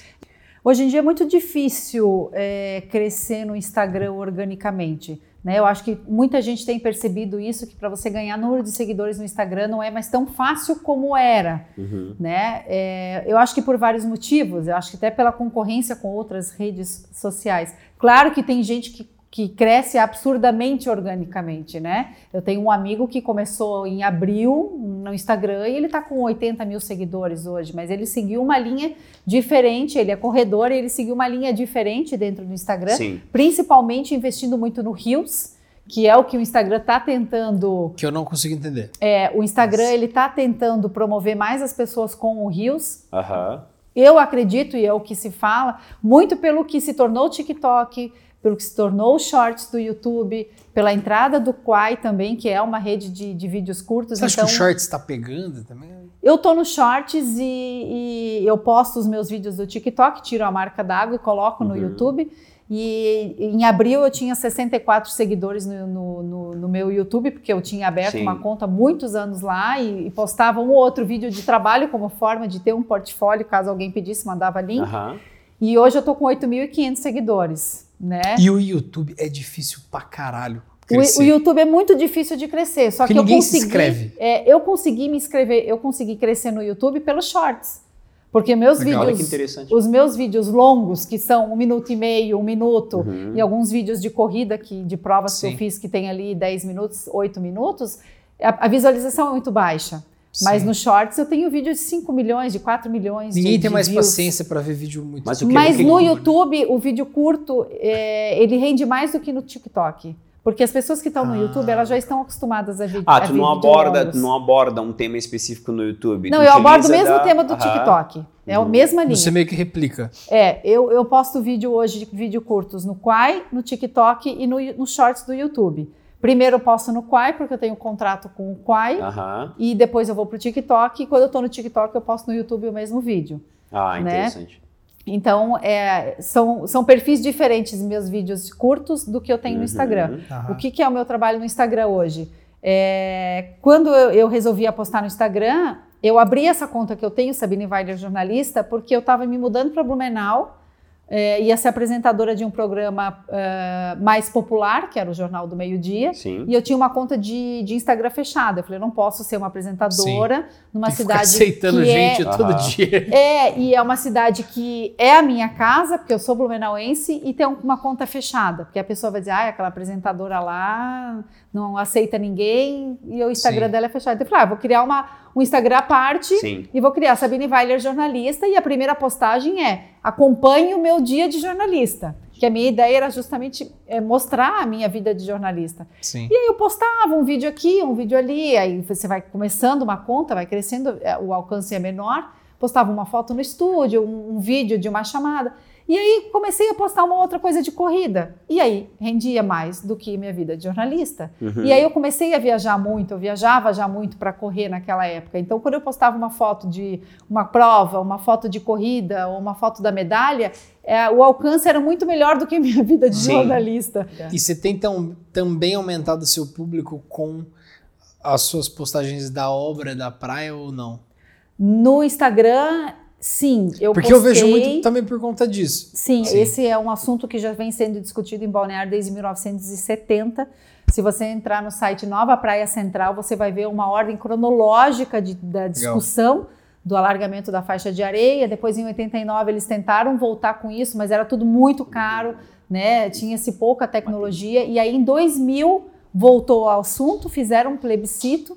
A maioria dos- das pessoas que participaram do plebiscito era, foi a favor da obra, e aí foi se arrastando, e aí em 2019 que começou a, deu certas A, a licenças. aprovação de 2000 iniciou 20 anos depois. É, então di- se diz que a cidade espera há mais de 20 anos por essa obra. Pela recuperação da praia, a, a- a melhoria de espaço e de, so- de sol é uma consequência do que está Sim. sendo feito. Não, eu acho. Que ainda vai ter sombra. Eu nem, né? eu nem quero criar polêmica aqui, É. porque assim, essa obra, eu já vi algumas pesquisas. A última pesquisa que eu vi, 93% da, da população era a favor da obra, 7% era contra. E eu vi umas pessoas dizendo que a natureza vai tomar o que é dela e tudo mais. Enfim, eu não quero entrar em polêmica, porque eu não tenho o menor conhecimento técnico disso. Mas tá muito bonito. Tá bonita. Tá muito bonito. Tá. É, tá, tá legal de se ver. Você olha aquilo, você claramente percebe que é uma praia que vai dar mais qualidade para os turistas. Sim. É, e eu, eu acho a ciclofaixa, por exemplo, que tem ali hoje, a ciclovia, ela é bastante perigosa. Porque ela tá aqui. Se você cai, você cai, Uhum. Cai embaixo do carro. Sim. Então eu acho que ela, ela tende a ter uma, uma- um, um bom retorno. Se você pega praias como Santa Mônica, por exemplo, em Los Angeles, é uma praia, acredito eu, que tenha sido uma referência para a praia daqui. Que é uma praia de, de, de a larga faixa de areia, que tem uma ciclofaixa bem localizada. E é, e é muito engraçado que também tem uma roda gigante Uhum. numa das pontas. Sim. Então não sei se foi uma referência, acredito que sim. É, muito se chama balneário de Dubai brasileiro. Não conheço Dubai, então não posso falar nada sobre a referência. Mas eu, eu, eu, eu particularmente tenho gostado do que eu tenho lido e visto sobre a Orla. sim. Eu não consigo ver prejuízos e problemas Não, decorrentes é, é uma obra que vai trazer é, retorno para todo mundo. E Balneário está no momento certo É. da obra, entende? Eu li que ah, os imóveis da Avenida Atlântica, ali, os imóveis de frente para a praia, vão ter uma, valoriza- uma valorização estimada em 20%. Isso aí. Dona Carla, Dona Carla, se a senhora aumentar 20%, eu vou embora, viu? Eu vou embora. Aqui não teve choro. Aqui Eu vou mudar aqui para Navegantes. 30. Ah, é. Se, É. Ó, se aumentar 20%, eu vou mudar aqui para Navegantes. Amanhã a gente recebe aqui o prefeito de Navegantes. Navegantes. Já vou pedir aqui. Já, eu falo, ó. É. Mas ah, é, sabe que a Balneário Camboriú foi o meu foco inicial da- do meu canal no TikTok. Por quê? Porque eu comecei no TikTok em fevereiro de 2020 e em março estourou a pandemia. E daí eu pensei, tá, e agora o que, que eu vou fazer de vídeo se eu tô dentro do meu apartamento, trancada? Como é que eu vou. Porque eu Uhum. comecei no TikTok tentando trazer meu conteúdo do Instagram. Sim. Porque eu entrei no TikTok muito aleatoriamente. que é o que eu tô fazendo. É. E eu falei assim: ah, eu vou fazer um vídeo ali pedalando, um vídeo correndo, ó, terminei meu treino de 15 quilômetros e assim. Tá, e teve um que rendeu, logo o segundo ou terceiro vídeo já pegou 100 mil visualizações, eu correndo na, na no Morro Uhum. da Rainha. Eu pensei, ah, tá legal. Depois estava duas mil visualizações, É. mil visualizações. Eu falei, ah, que negócio é esse? E quando começou a pandemia, eu dentro de casa, por sorte eu moro de frente para o mar, e, e eu falei, tá, então eu vou mostrar. Olha, o dia histórico em Balneário, não tinha uma alma viva, né? Todo mundo dentro de casa. E aí no outro dia eu mostrava, olha ali, ó, tem gente andando na praia ali, ó. Eu também queria estar lá embaixo correndo, mas eu não posso, eu respeito o isolamento. Então eu comecei a mostrar a vida de Balneário Camboriú vazia, né? Porque era todo um fuzuê, de repente né? ela para. Cajal fez isso também. É, É. E aí foi engraçado, porque daí eu trazia notícias da Covid é, e tudo da janela da minha casa. Aí tinha a carreata, eu mostrava a carreata, é, é, protesto para abrir o comércio, eu mostrava. Uhum. E aí eu- as pessoas começaram a me identificar como a repórter de Eu Balneário ia te Camboriú. perguntar, começou a vir, mas começou a vir como se fosse uma pauta jornalística ou não? Ou só pela curiosidade de, de mostrar? Na verdade, eu entrei no TikTok por acaso e criei um conteúdo Uhum. diante de uma oportunidade que eu tinha e que eu não percebi. Sim. né? Eu comecei a mostrar porque eu não tinha o que mostrar. Sim. Então eu comecei a mostrar a praia vazia, a carreata, porque eu, não- eu tinha que produzir conteúdo sozinha, 25 Aham. dias sozinha dentro de casa, é, praticamente sem trabalho, porque meus trabalhos todos foram cortados, né? Uhum. Já que eu trabalho por projeto. Então eu treinava duas vezes por dia, de manhã e de tarde, para poder ter alguma coisa para fazer e ficava no TikTok. Sim. Né? E aí eu criei um conteúdo de uma oportunidade que me surgiu sem eu perceber.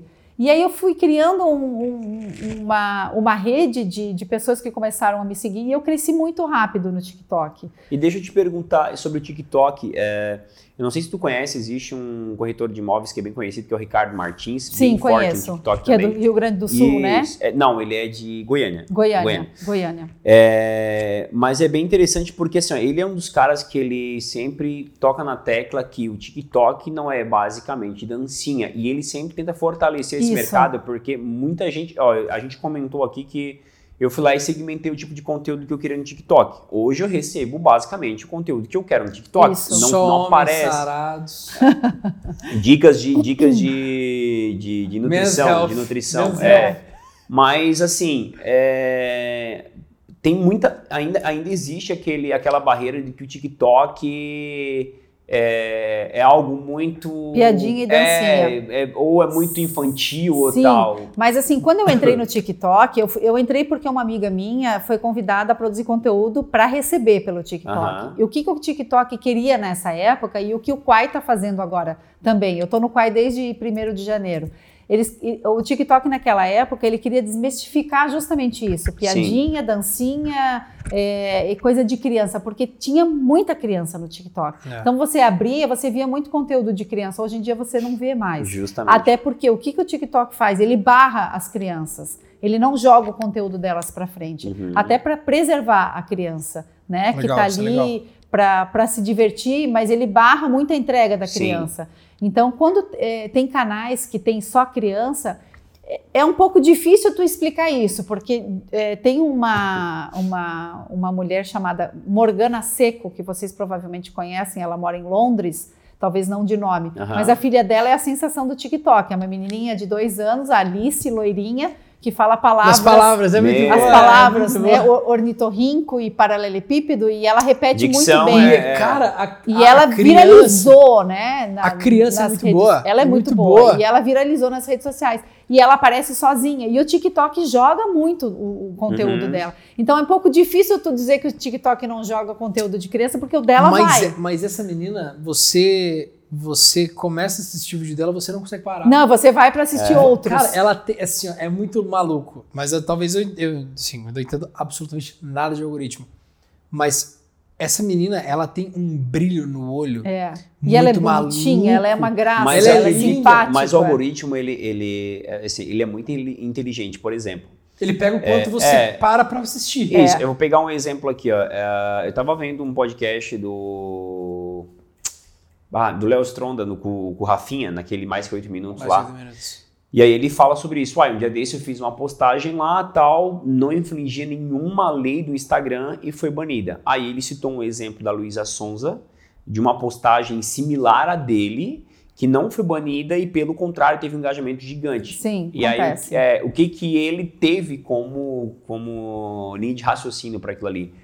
Bom, por exemplo, eu fui lá e faço uma postagem, eu não gero o engajamento necessário que o Instagram precisa, eu não tenho um público, eu não coloco milhões ali dentro, eu não trago milhões ali para dentro, então, basicamente, cara, tu Geladeira. errou aqui, acabou, perdeu, pronto. Geladeira. É, agora o que acontece? A Luísa Sonza coloca uma grana si federal só. ali dentro, É, e ela por si traz só um já. público É. igual dessa menina no TikTok. Pode não entregar, mas o algoritmo ele entende que ela tem um público gigantesco. Então, se ele para de entregar pro conteúdo dela, ele não tá É. parando de entregar o conteúdo da criança, ele tá deixando É. de ter, reter Mas, as cara, pessoas uma, ali dentro. Uma coisa do- que eu leio muito sobre, sobre rede social é que o que, o que mais vende, você pode falar qualquer coisa, o que mais vende é retenção. Claro.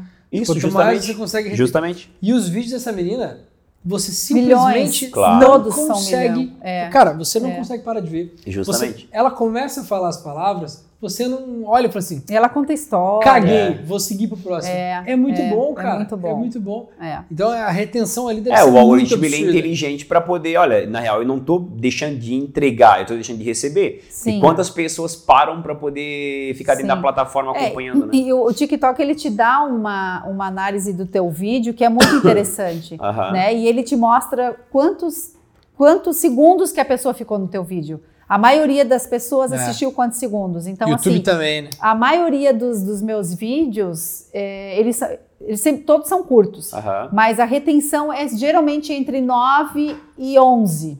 Sim. Então, se o vídeo tem 20 segundos, por exemplo, e a pessoa assistiu 9, o TikTok entende que o vídeo não é muito bom. Então, ele não continua jogando o vídeo, ele joga um pouquinho e para. Agora, se o meu vídeo tem 15 segundos e a pessoa assiste 13, nossa, o TikTok Ele já- acha que o vídeo é muito bom e ele vai continuar jogando, jogando, jogando. Eu tenho vídeos, eh, tanto no Quai quanto no TikTok, vídeos antigos que continuam rodando Aham. ali dentro. Né? Justamente por essa retenção. E Qual é a linha do Quai? Pode, pode perguntar, depois eu Não, eu vou te fazer uma pergunta muito ingrata. É, porque a grande maioria das pessoas que tenta crescer na rede social, é, tanto Instagram quanto TikTok, como qualquer tende a forçar um pouco a barra. Quando eu digo forçar um pouco a barra, é ter uma constância grande de, de postagens. E eu vi outro dia a Ana Pegar uma Gabriela. água, pode ficar à vontade. Eu vi outro dia a Ana Gabriela, cantora, falando muito disso, que ela estava um pouco sumida porque ela estava completamente sem saco de postar. Sim. E as pessoas perguntando pra ela: você tá bem? Você tá sumida? Ela falou assim: gente, eu tô bem, só tô de saco cheio. É, De você, rede social. a, gente, a gente vira refém das redes E se, sociais. você, e se você gosta efetivamente disso, se você passou a gostar, ou se. se- Tem quatro formas, né? Tipo, não gosto, ou passei a gostar, ou isso passou a fazer parte do meu dia a dia e virou costumeiro, ou você realmente é apaixonada por, por fazer essa, essa divulgação do- do- dos seus conteúdos. Porque eu acho que isso mexe muito com a cabeça da gente. assim. Sim, a gente vira muito refém das redes sociais, né? E, e- e- e diz, se diz muito que para você crescer você tem que ser constante, né? E eu, eu, eu, eu gosto muito do Instagram, mas eu já deixei um pouco de ser refém do Instagram. Eu posto o dia que eu vou treinar, ou um final de semana, tipo final de semana, eu cheguei a postar duas vezes por dia, porque eu estava tendo conteúdo para isso Sim. né? Porque eu estava cobrindo uma prova de corrida e meu público no Instagram é muito de corrida e eu sabia que aquilo ia criar um certo Uhum. engajamento. E eu, eu, eu, eu abasteci muito meus stories contando o, o momento que eu estava vivendo lá. Então, Sim. gerou um, engajamento muito legal no final de semana em relação a isso.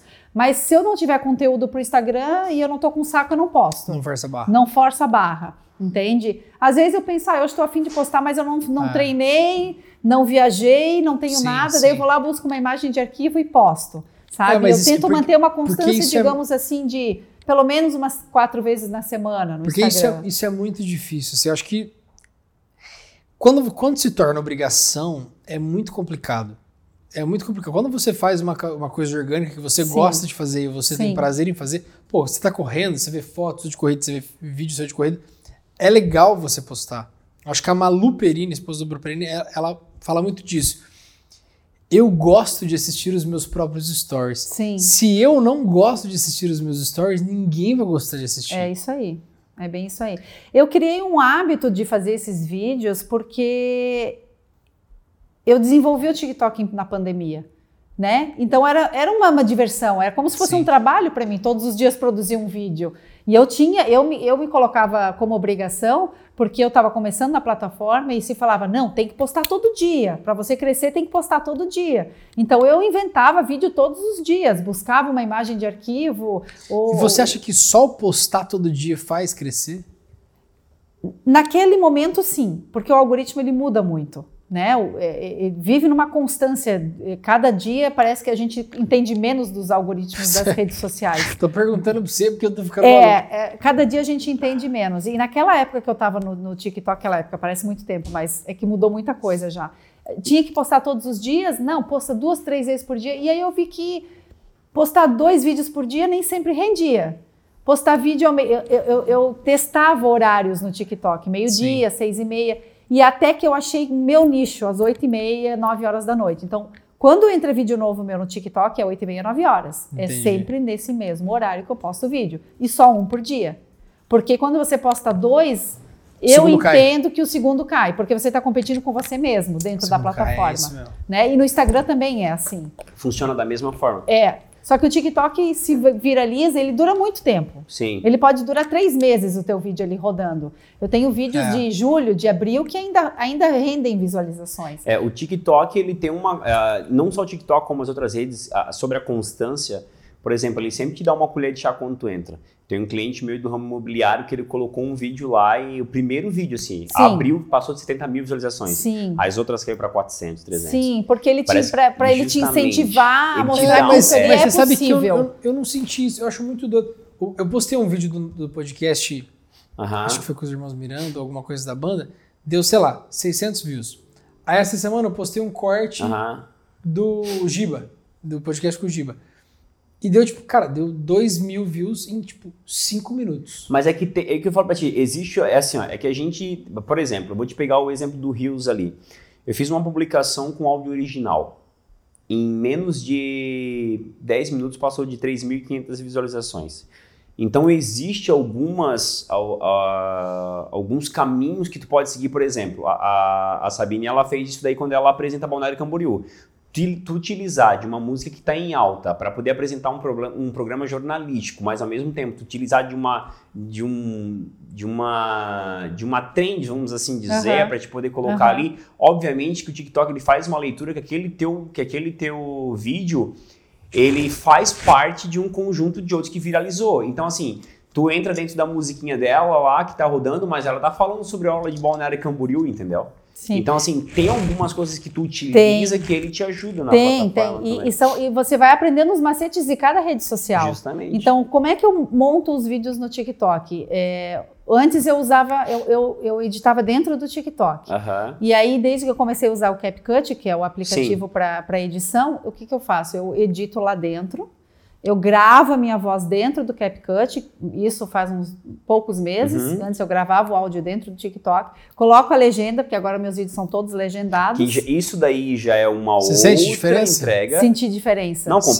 completamente Senti a entrega diferença. da legenda. É. Então, assim, eu, eu, eu monto lá dentro, gravo o áudio dentro do CapCut e coloco a legenda. Deu. Você Aí a eu- fazer a legenda dos cortes. É, aí eu pego Sim, o vídeo, mencionei. Pego o vídeo, jogo ele pra dentro, eu pego direto da plataforma, que diz ali compartilhar no TikTok. Eu Uhum. Sim. já uso aquele aquele ah, aquele eh, caminho do Uhum. CapCut direto pro TikTok. Por quê? Dizem, não, não sei, que Sim. o CapCut tem relação, é do dono, alguma relação com Pode o. CapCut. Uhum. Tanto que quando você joga direto do CapCut para o TikTok, aparece ali que foi editado pelo CapCut. Então eu acho que isso já me ajuda. Segundo, eu uso as músicas que são patrocinadas no TikTok. Justamente. Então, todas as músicas que eu uso têm o selinho do TikTok do lado. Tem uma banda muito boa pra você começar a usar os Maria áudios. Palheta. Isso é convidado. Isso é convidada. Já que preparada. ser. Se tiver, Mas se essa- tiver o sininho do Isso o é símbolo. convidada que vem preparada. É, se tiver o, o símbolo falar, do? TikTok, eu uso. Então, eu só uso música nos meus vídeos Aham. com o símbolo do TikTok. Outra coisa.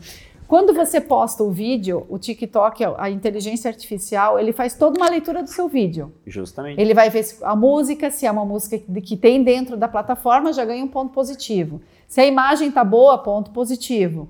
Né? Se você segue uma mesma linha do seu conteúdo, ponto positivo. E quando tem uma legenda, ele consegue entender melhor o seu vídeo. Sim. Ele é, é, é, mais rápido a leitura dele. Uhum. Então são todos macetes que a gente vai aprendendo e eu, eu acho que isso tem muito a ver porque praticamente todos os vídeos que eu posto têm boas visualizações. É um outro vídeo só que fica um uhum. pouco mais baixo a visualização, daí eu entendo um pouco o que é o assunto. Tipo, postou alargamento da praia de Balneário Camboriú, digamos assim, é sucesso na certa. Então, tu falou uma coisa porque assim, não Por causa existe, do engajamento é, também. Esse, eu não sei se tu segue o Paulo Cuenca que é do Instagram. Sim, é, conheço. É, no Instagram acho que eu sigo. E, e, existe uma, uma questão que assim, as pessoas elas entendem muito como, ai, como é que tu estoura no, no TikTok? Cara, mas é, é um, a gente falou até o momento aqui, é algoritmo. A questão é tu entender o tempo que, eu não digo nem que tu perde, mas que tu investe para te poder entender, pô, peraí, eu fiz isso dessa forma, conciliou com isso e tal tu investiu um tempo para te poder entender como funciona a ferramenta. Fora Depois, edição, sim, captação. Sim, é. Mas eu falo assim, tipo, tu, o contexto geral, somando com isso, tens uma interpretação de como funciona para o teu público. Sim. Depois que tu aprende aquilo dali, tu entende como funciona a ferramenta, é muito mais prático. As pessoas elas, elas tendem a, a querer o resultado sem passar por esse processo. Então assim, eu vou lá e boto no TikTok. Ai, pô, não estourou. Ah, eu, eu nem eu nem parei para poder entender por que que não. Tá, mas calma aí, cara, não estourou. Será que eu fiz algum conteúdo que é, ó, por exemplo, eu vou lá e boto um teaser de uma de um clipe que a gente lança. Eu vou lá e coloco. Cara, isso não é interessante para eles. Porque tu pegar um, um, teaser de uma música pronta que tu lançou, não é o que eles querem entregar. Agora tu vai lá e já faz um exemplo. Cara, três ideias para ti de como preparar um videoclipe. Mas tal, é tal, muito tal. ingrato pro cara que vai postar da música. É, mas é, um, mas é um mercado, é tu entender basicamente a, o jogo deles, entendeu? O que, que seu público gosta? Eu sei certinho o meu o vídeo que vai render. Aí que tá. Eu tu sei certinho, porque eu já estou há muito tempo Difícil, no TikTok. Uhum. Eu, tô de, eu já estou aí um ano e oito meses, então eu sei qual é o assunto. Então, assim, é, quando dava ressaca, que o mar chegava na Avenida Atlântica, uhum. eu tinha certeza que aquele vídeo ia render. E era coisa assim de uma hora o vídeo já estava viralizado. Tem uma constância semanal hoje de, de TikTok? É. Eu, posto, eu posto praticamente todos os dias. Hoje é. eu não postei porque eu estou aqui. E hora que eu fui... postar é, né? E hora que eu fui ver, eu não é. tinha colocado a música. Ele estava pronto, eu só não tinha posto música. Eu falei, não, amanhã eu posto. Disciplina, cara. É, mas eu posto. Disciplina. Pessoa que corre 42 quilômetros, que se programa o ano inteiro jornalista, uh, trabalhou dentro de televisão, ela entende que existe uma disciplina e uma constância. A gente precisa ter mais constância. A gente é, apanha é muito. A gente apanha, porque assim, a gente gosta, é. a gente tem uma paixão muito grande por fazer o podcast. Mas a gente foca muito exatamente nisso aqui, que é sentar e trocar ideia. A gente ainda não toma vergonha na cara de pegar, sentar e criar um fluxo. Olha, cada episódio vai ter cinco cortes. A gente vai pegar os cortes, vai criar um, um kit de cortes mandar pro convidado compartilhar, fazer foto, fazer não sei o que lá. A gente vai fazendo meio que, puta, precisa fazer isso aqui, é. puta, precisa fazer isso aqui. Porque o que a gente tem tesão do podcast é sentar e conversar. Ó, teve duas, um, três horas. No do, Flow. Fabinho fomos até três é, horas da manhã. No Flow eles falaram uma coisa bem legal sobre os cortes, que foi o seguinte.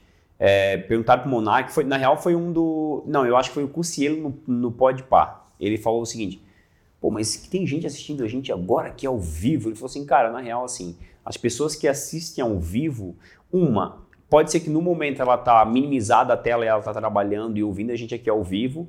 Só que o que faz a gente bombar são os cortes. Por quê? Porque três horas de conversa é, é. são poucos que vão acompanhar. Sim. Uma viagem, eu gosto é. pra caramba. Sim. Minhas viagens são viradas em podcast.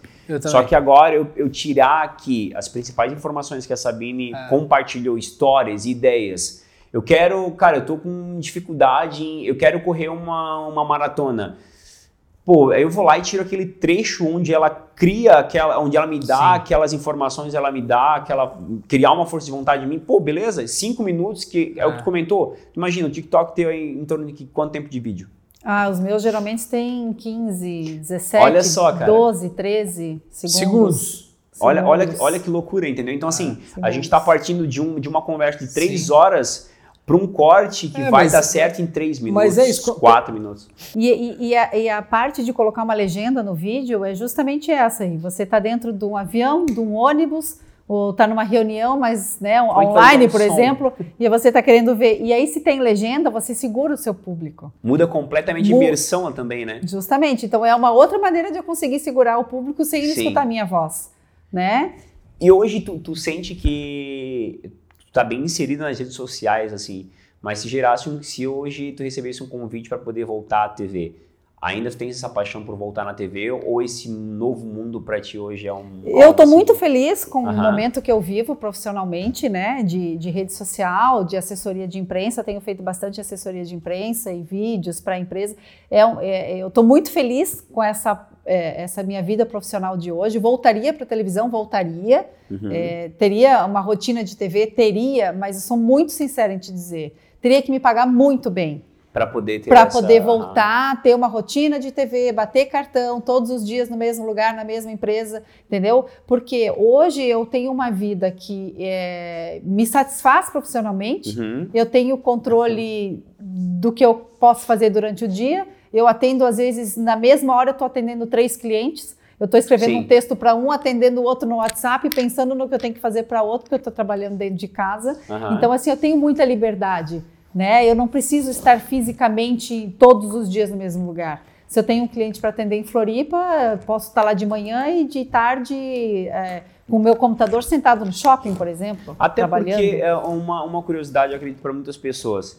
Elas te veem naquele horário do almoço, da- do meio-dia a uma da tarde ali, apresentando o programa, e é muito fácil ir ali e fazer uma hora de programa. Sim. Mas na TV, tu chega na hora do meio-dia ou tu chega, tem um horário antes para poder... Então, em Florianópolis eu apresentava o SC no ar, apresentei Uhum. durante sete anos e meio o mesmo programa, e ele entrou, no período que eu apresentei, que eu peguei ele desde o início, a gente chegou a entrar às sete da manhã, sete e meia, 15 para sete, 15 para as oito, oito horas, e no final agora, acho que agora começa às seis ou seis e meia. Aham. Mudou Puxado, muito. hein? É, mudou muito o horário. É, eu nem lembro mais o horário que começava quando eu apresentava cinco anos atrás. Eu acho que era 7 horas, 7 h 15 por Sim. ali. Mas eu chegava na TV, acho que era 7 e meia. Eu chegava na TV às 4 e meia da manhã. Nossa. Porque eu era Não é o apresent- glamour que a galera... Não, não, não. São poucos chega jornalistas. pronto. São poucos os jornalistas hoje que sentam pra, chegam para se arrumar e apresentar o programa, né? Eu era editora do programa também. E como eu, como apresentadora, eu não deixava passar uma lauda sem eu ler, porque era eu que estava lá no TP lendo.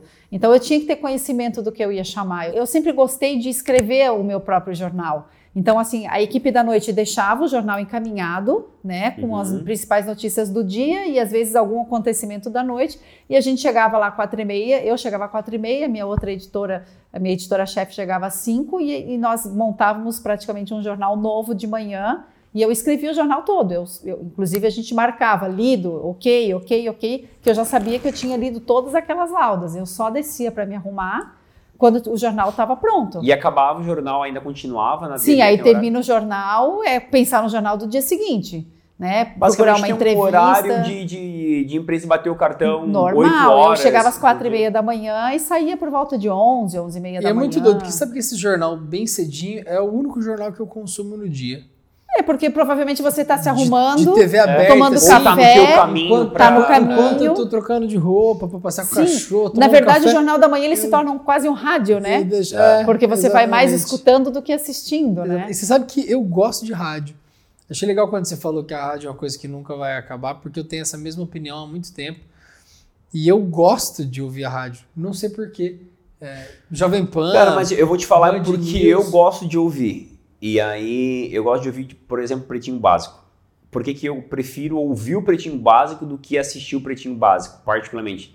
Porque quando eu ouvia eles, eu imaginava eles de uma forma. Eu consigo ter uma, uma, uma linha de imaginação e aquilo, pra mim, pra mim que tô ouvindo, a imersão é muito maior. Aham. Quando eu conheci eles, porque Igual a- eu acho que a rádio tem, essa, é, a rádio tem essa, essa, essa magia, eu vejo. E assim, É. é, tu ouvir sem conhecer, tu, tu cria aquela pessoa. A partir do momento que tu conhece o que tu vê, já muda completamente, pode Sim. perceber. Não, mas é, mas é igual música.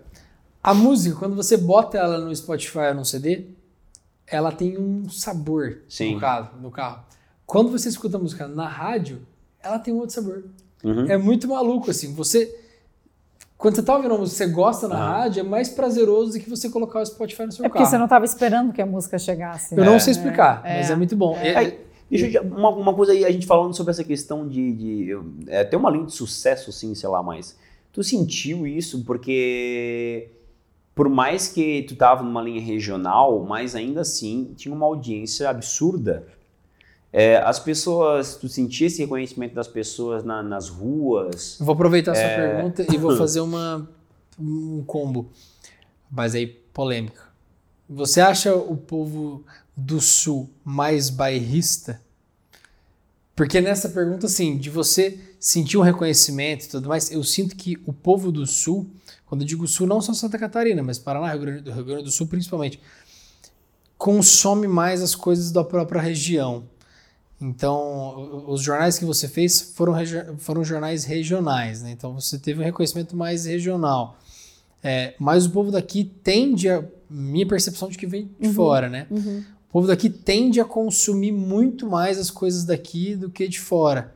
Digo de tudo: de, de jornal, de entretenimento, de, de viagem, de turismo, de tudo. O povo daqui valoriza muito as coisas daqui. É, eu não sei se você tem essa percepção também. É, Eu acho que em relação a notícias, eh, as pessoas querem saber um pouco mais do que acontece Sim. ao seu redor, né? Então Sim. é, é um, um pouco. Acidente na BR-101. É, mas a própria TV aberta não te entrega o Jornal de São Paulo. É. Ela te entrega regional justamente sim, por sim. conta da localização. Quando eu trabalhava em Floripa, o jornal era estadual. Quando eu Uhum. trabalhava em Blumenau, o jornal era regional. Mas aí eram horários diferentes também. Sim. Né? De manhã não tem nenhum Sim. jornal estadual, é, regional é, de Uhum. manhã cedo. Então era, era, era estadual. Mas ao meio-dia as pessoas estão almoçando, elas estão no trânsito, elas querem saber o que está acontecendo na sua cidade. Isso. Né? é. Então, tanto que a, a, a, RIC, ela foi a que hoje é NDTV, ela, ela partiu primeiro para ter um jornal inteiro, inteiro todo da sua região. E já a NSC, Graciliana- até por pouco tempo atrás, forte, né? é, o Graciliano era muito forte. Até pouco tempo atrás, a NSC, com essa história da pandemia, estava com muito espaço ainda de Floripa. Uhum, E as pessoas falam assim, mas eu não quero saber de Floripa, eu quero saber da minha cidade. verdade. Né? Sim. Então, é, existe esse bairrismo, mas eu acho que por causa da- das pessoas querem saber o que está acontecendo do lado, Uhum. quer sair Sim. dessa porta para saber se teve um acidente, ou um trânsito, ou uma festa, Uhum. alguma coisa assim. Então, eu acho que sim, mas é por necessidade também de consumir o que está Aham. acontecendo na sua cidade. E esse né? reconhecimento tu, tu, tu sentiu que teve, porque assim, ó, tu faz Das pessoas novela... reconhecerem na rua. É, isso, porque assim, ó, tu tem uma novela, é, é, um, é uma coisa. Sim. Tu, tu apresentar, sei lá, a Fátima Bernardes tem um programa de entrevista é uma coisa. No jornal isso acontece também, assim, tem uma... Sim, sim, a- acontece, claro que a proporção é, é- Isso, é aham, me- existe, menor, né? Mas eu, eu senti mais reconhecimento de quando eu trabalhava em Blumenau do que eu- quando eu trabalhava em Floripa. Talvez por ser um jornal muito cedo, Mais deixado, ou talvez. talvez por ser uma cidade muito grande, Uhum. mas tinha, tinha pessoas que reconheciam o supermercado, mas ainda existe um pouco daquela vergonha de vir falar. Quando eu Aham. comecei a trabalhar na, na televisão, as pessoas tinham vergonha de chegar a falar comigo, assim. Mas será que não, pelo fato de ser jornalista, Também, porque eu, eu sempre trabalhei com jornalismo sério. Aham. Então as pessoas. Eu era muito séria na Sim. televisão. Então as pessoas tinham medo de chegar em mim achando que eu era braba. É. Né? Eu ouvi muito disso. Nossa, tu parece tão braba na televisão. Eu falei, gente, mas eu Mas você tem cara de bravo mesmo. É. Quando eu te conheci, eu falei, caraca, não é bravo. É, cri- cria uma identidade, né? Então você, é, as pessoas. Elas acham que você é aquilo que, que entra na Sim. casa dela todos os dias, né? E para você provar que você não é assim, que eu não sou brava, que eu não sou carrancuda, A Sabine da feijoada no sábado à tarde aqui, ó. Mas É, olha só que legal as redes, porque tu conseguiu mostrar um lado teu, tipo, de corredor ali. Sim, sim, Né? sim. Tanto que as pessoas iam falar comigo na rua e perguntavam de corrida, Olha só. né? Então eu cri- criava isso Uhum. com, com, com essa conexão fora da, da televisão. Isso também é muito legal, né? Massa. Mas assim, até hoje, às vezes, acho que foi final de semana, uma menina falou assim. é, ah, eu, eu te vejo na televisão, tu tá na minha casa todos os dias, deu. Faz três anos que eu saí da televisão. Porque as ela pessoas tá perdem um pouco jornal? da noção também, não assiste mais tanto Chega um, cara, assistia. chega um cara pra ela durar do namorado, você tá todos os dias na minha casa. É, é, então assim, esses dias, uns tempos, as pessoas costumam falar assim, ah, eu te vejo sempre. Ai, que bom, sabe? Mas é por não ter essa de percepção tempo, de tempo, né? de É. tempo, de tempo, É, porque se eu criou uma marca. particularmente tô né? há, há mais de, acho que sei lá, uns quatro anos que eu não assisto mais TV, assim. Nem pra própria Netflix, às vezes eu não consigo tempo pra poder assistir. Mas imagina, eu acho que teria essa percepção, às vezes falar, ah, pô, que legal, eu, te, eu te assisti no Jornal Nacional. Sim, né? mas eu fico feliz porque as pessoas lembram de mim três anos depois, né? Pô, Quando isso elas é- vêm falar. E, eu e é legal feliz. que foi um papel Claro. muito bem desempenhado Sim. ali na TV, né? Sim, Isso é sim. muito legal. Não, pô, você ficou sete anos e meio num jornal só. é- É. Eu chegava cedo na TV, o meu horário era 5 horas da manhã, mas eu chegava 4 e meia, 4 e 15 ali, porque eu queria mais tempo para me preparar né? Então, digamos assim, chegou o um momento que tinha que rodar uma matéria da marejada. Sim. Aí tá, ó, agora vai entrar a matéria da marejada. Aí tu começa, ah, porque ontem à noite teve abertura da marejada, prefeito compareceu, teve show nacional. De repente grita no teu ouvido, deu pau na matéria, chama a matéria e aí tu não consegue nem mexer Cara. no TP, por exemplo. Uhum. Travou o TP, travou matéria, tecnologia uhum. é isso. Tinha horas que acontecia isso. Ah, chama a matéria da Oktoberfest. Tá, mas eu não sei nem o que aconteceu no Oktoberfest. Então, assim, ah, se eu escrevi o texto, se eu olhei a matéria, eu já tenho na cabeça o que, que é. Não vou ter o TP para eu já ler, mas eu vou conseguir enrolar. Ó, tu vai chamar o Oktoberfest, mas nós ainda estamos tentando preparar. Então, enrola. Então eu tenho que saber do assunto. Meu, esse, esse, esse jogo de cintura ali, né? Eu, eu já tive ataque de riso ao vivo. Uhum. Tem, tem, Puta, tem, tem coisa. Já, tive, já tive é. ataque, ataque de riso e, e, você não tem como controlar. Teve uma vez, e, e, e, um dos ataques de riso. Mais uma reportagem séria, não? Algo... Não, assim, você tá do lado de um apresentador, tá falando, e tipo, eu tinha. Nós tava, tava, é, isso foi em 2009, antes da minha primeira São Silvestre. Tava passando uma reportagem, não lembro do que, e, e, ele era o apresentador de esporte, o Márcio uhum. Martins. Ele estava sentado do meu lado. E passou uma matéria e eu falei para ele assim: ah, eu vou fazer a São Silvestre. Sim. E ele achou tão inusitado e tão engraçado que depois ele pegou e comentou e ele caiu no ataque de riso. Daí o apresentador de polícia já começou a rir junto e virou um, um caso de, de, um rir da cara do outro, porque eles não acreditaram que eu ia para São Silvestre. Né? Imagina, 2009, estava começando uhum. a correr. E a outra situação foi que eu tentei falar uma palavra, que ah, daqui a pouco, depois do intervalo, você vai ver um caso em, em Intri, in, eu não conseguia falar intrigante. Uhum. E eu ficava in, in, intri, intri, e, e, não saía a palavra. E eu estava ao vivo. Daí, quanto mais tu pensa que você está ao vivo, você mais começa a ficar mais nervosa ainda, a palavra não vai sair. Daí o Nader Khalil, apresentador que estava do meu lado, ele olhou para mim e falou assim: intrigante, Sabine. Eu falei, obrigada, Nader. E daí ele foi chamar a matéria dele e já começando a rir. Então, Mas são, é são muito casos... diferente quando você faz isso num podcast, que você pode ter pode crise de riso. Falar, pode, pode gaguejar. Pode explorar sua crise de riso né? é. do que numa TV. Quando você não pode rir, é, é o momento que você mais pois quer é, rir, né? Esse, loucura, esse, né? Então, assim, quando a gente trabalhava em, quando eu trabalhava em estúdio, eu falava para os cinegrafistas, vocês não conversam entre vocês, vocês não dão risada.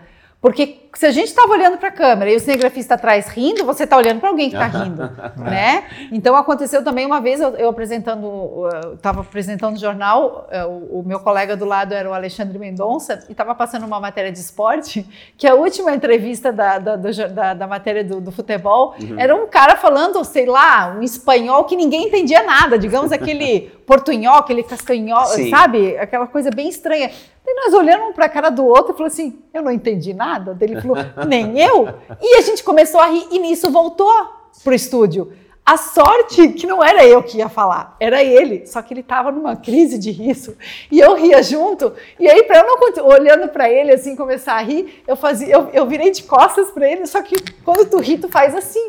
E ele teve que dar outra notícia, gente. Foi um caso que assim, ó, é incrível quando você é, não pode não rir. Tem você Dá não consegue vontade, né? controlar o riso. É, não, e eu, fiquei, eu falei, graças a Deus que não era minha vez de falar, porque era dele, porque ele teve que engolir o riso e continuar. E assim, e é difícil. Né? Eu, eu, eu já cheguei a falar, e a seguir você vai ver. E eu, assim, tinha imagens em cima de mim, mas assim, a minha voz denunciava que eu estava rindo. Já sabia que estava. Não tinha como, né? Ah, é, são momentos é, assim, de, Definitivamente vivo, a gente não serve para TV é, aberta. Ao vivo é. você passa uns bocados. É, assim. eu, fiz, eu fiz um programa TV Panorama, que é uma TV... TV Panorama. É, é, uma TV local aqui Sim, de Balneário, de Balneário Camboriú. Camboriú.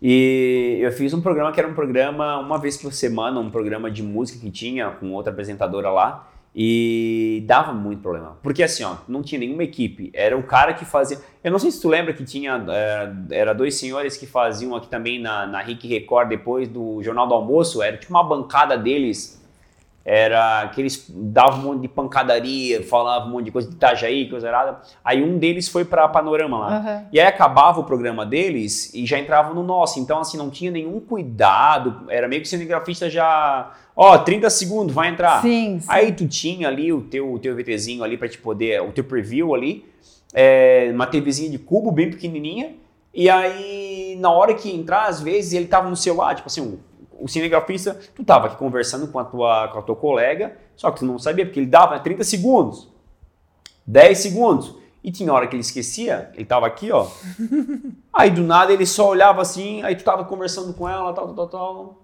aí tu, tu ouvia aquele... Tá ao vivo. Cara, era tipo 14 segundos, assim. Sim, sim. Aquilo ali na TV, É uma eternidade. eu botava pra poder ver depois. Meu, era um vácuo, era, era uma vergonha, assim. ó. Até eu não. Eu falava, assim, meu pai amado. A gente, a gente até agora no podcast ainda não passou uns apertos de, Ah. de ter convidado que a gente fica naquela assim, de tipo, um olha pra cara do outro. É. E, e a, a gente sempre trouxe gente que a gente conseguiu conduzir, desenvolve bem, que, né? Que que a desenvolve. gente tem curiosidade de saber, ou de gente que a gente tem liberdade Sim. de falar umas besteiras, de, de, de- contar umas histórias que já tinha acontecido entre a gente e tudo mais. Mas eu, eu, eu, eu sei que isso é muito comum. É assim, comum. Não, o convidado que responde seco demais. Sim, eu passei por uma dessas, ao vivo ainda. Né? Nós tínhamos uma, é, uma sequência de entrevistados no, no RBS Notícias que era os candidatos a prefeito de Blumenau. Então a gente tinha que abrir o mesmo tempo para todos Aham. os candidatos, e eu acho que era cinco minutos. E, e aí convidamos todos, aí chegou um deles, eu nem lembro quem é a pessoa. E aí as po- respostas dele, tipo, eu tinha 10 perguntas, porque a gente seguia mais ou Sim. menos um padrão para todos, né? Tava chegando na oitava e eu ainda tinha três minutos de entrevista. Não podia ele. dar ao mesmo tempo esse cara, né? Não, Tem que dar pela, pela quantidade de perguntas. Pois é, e aí tempo. assim, ó, é, é, e, e aí eu comecei a ficar desesperada, daí a coordenadora desceu, daí ela começou, pergunta isso, e pergunta isso, e vai porque eu já estava terminando a entrevista, eu tinha mais três minutos ainda e a pessoa não rende. Pessoa que Então- não merece ficar os cinco minutos ali. É, e é complicado, então assim... Foi é, três minutos. Todas e- as vezes que a gente convidava um entrevistado, a gente pensava, não, esse cara aí não fala bem, então vamos chamar outro. Aham. Daí, sabe? Ou a gente mesmo conversava com a pessoa que era um intermediário, ó, ele fala bem, ele gosta de falar, ele entra. Porque não adianta, se você coloca aí três, quatro minutos para uma pessoa que às vezes é o Desenvolve, assunto aham. que, deve, que deveria ter o tempo, se ela não rende, Sim, é, e é, é muito complicado. difícil você fazer essa seleção. é difícil. Tem gente É. que a gente chama, que a gente sabe que vai render. Que a gente não precisa fazer muito.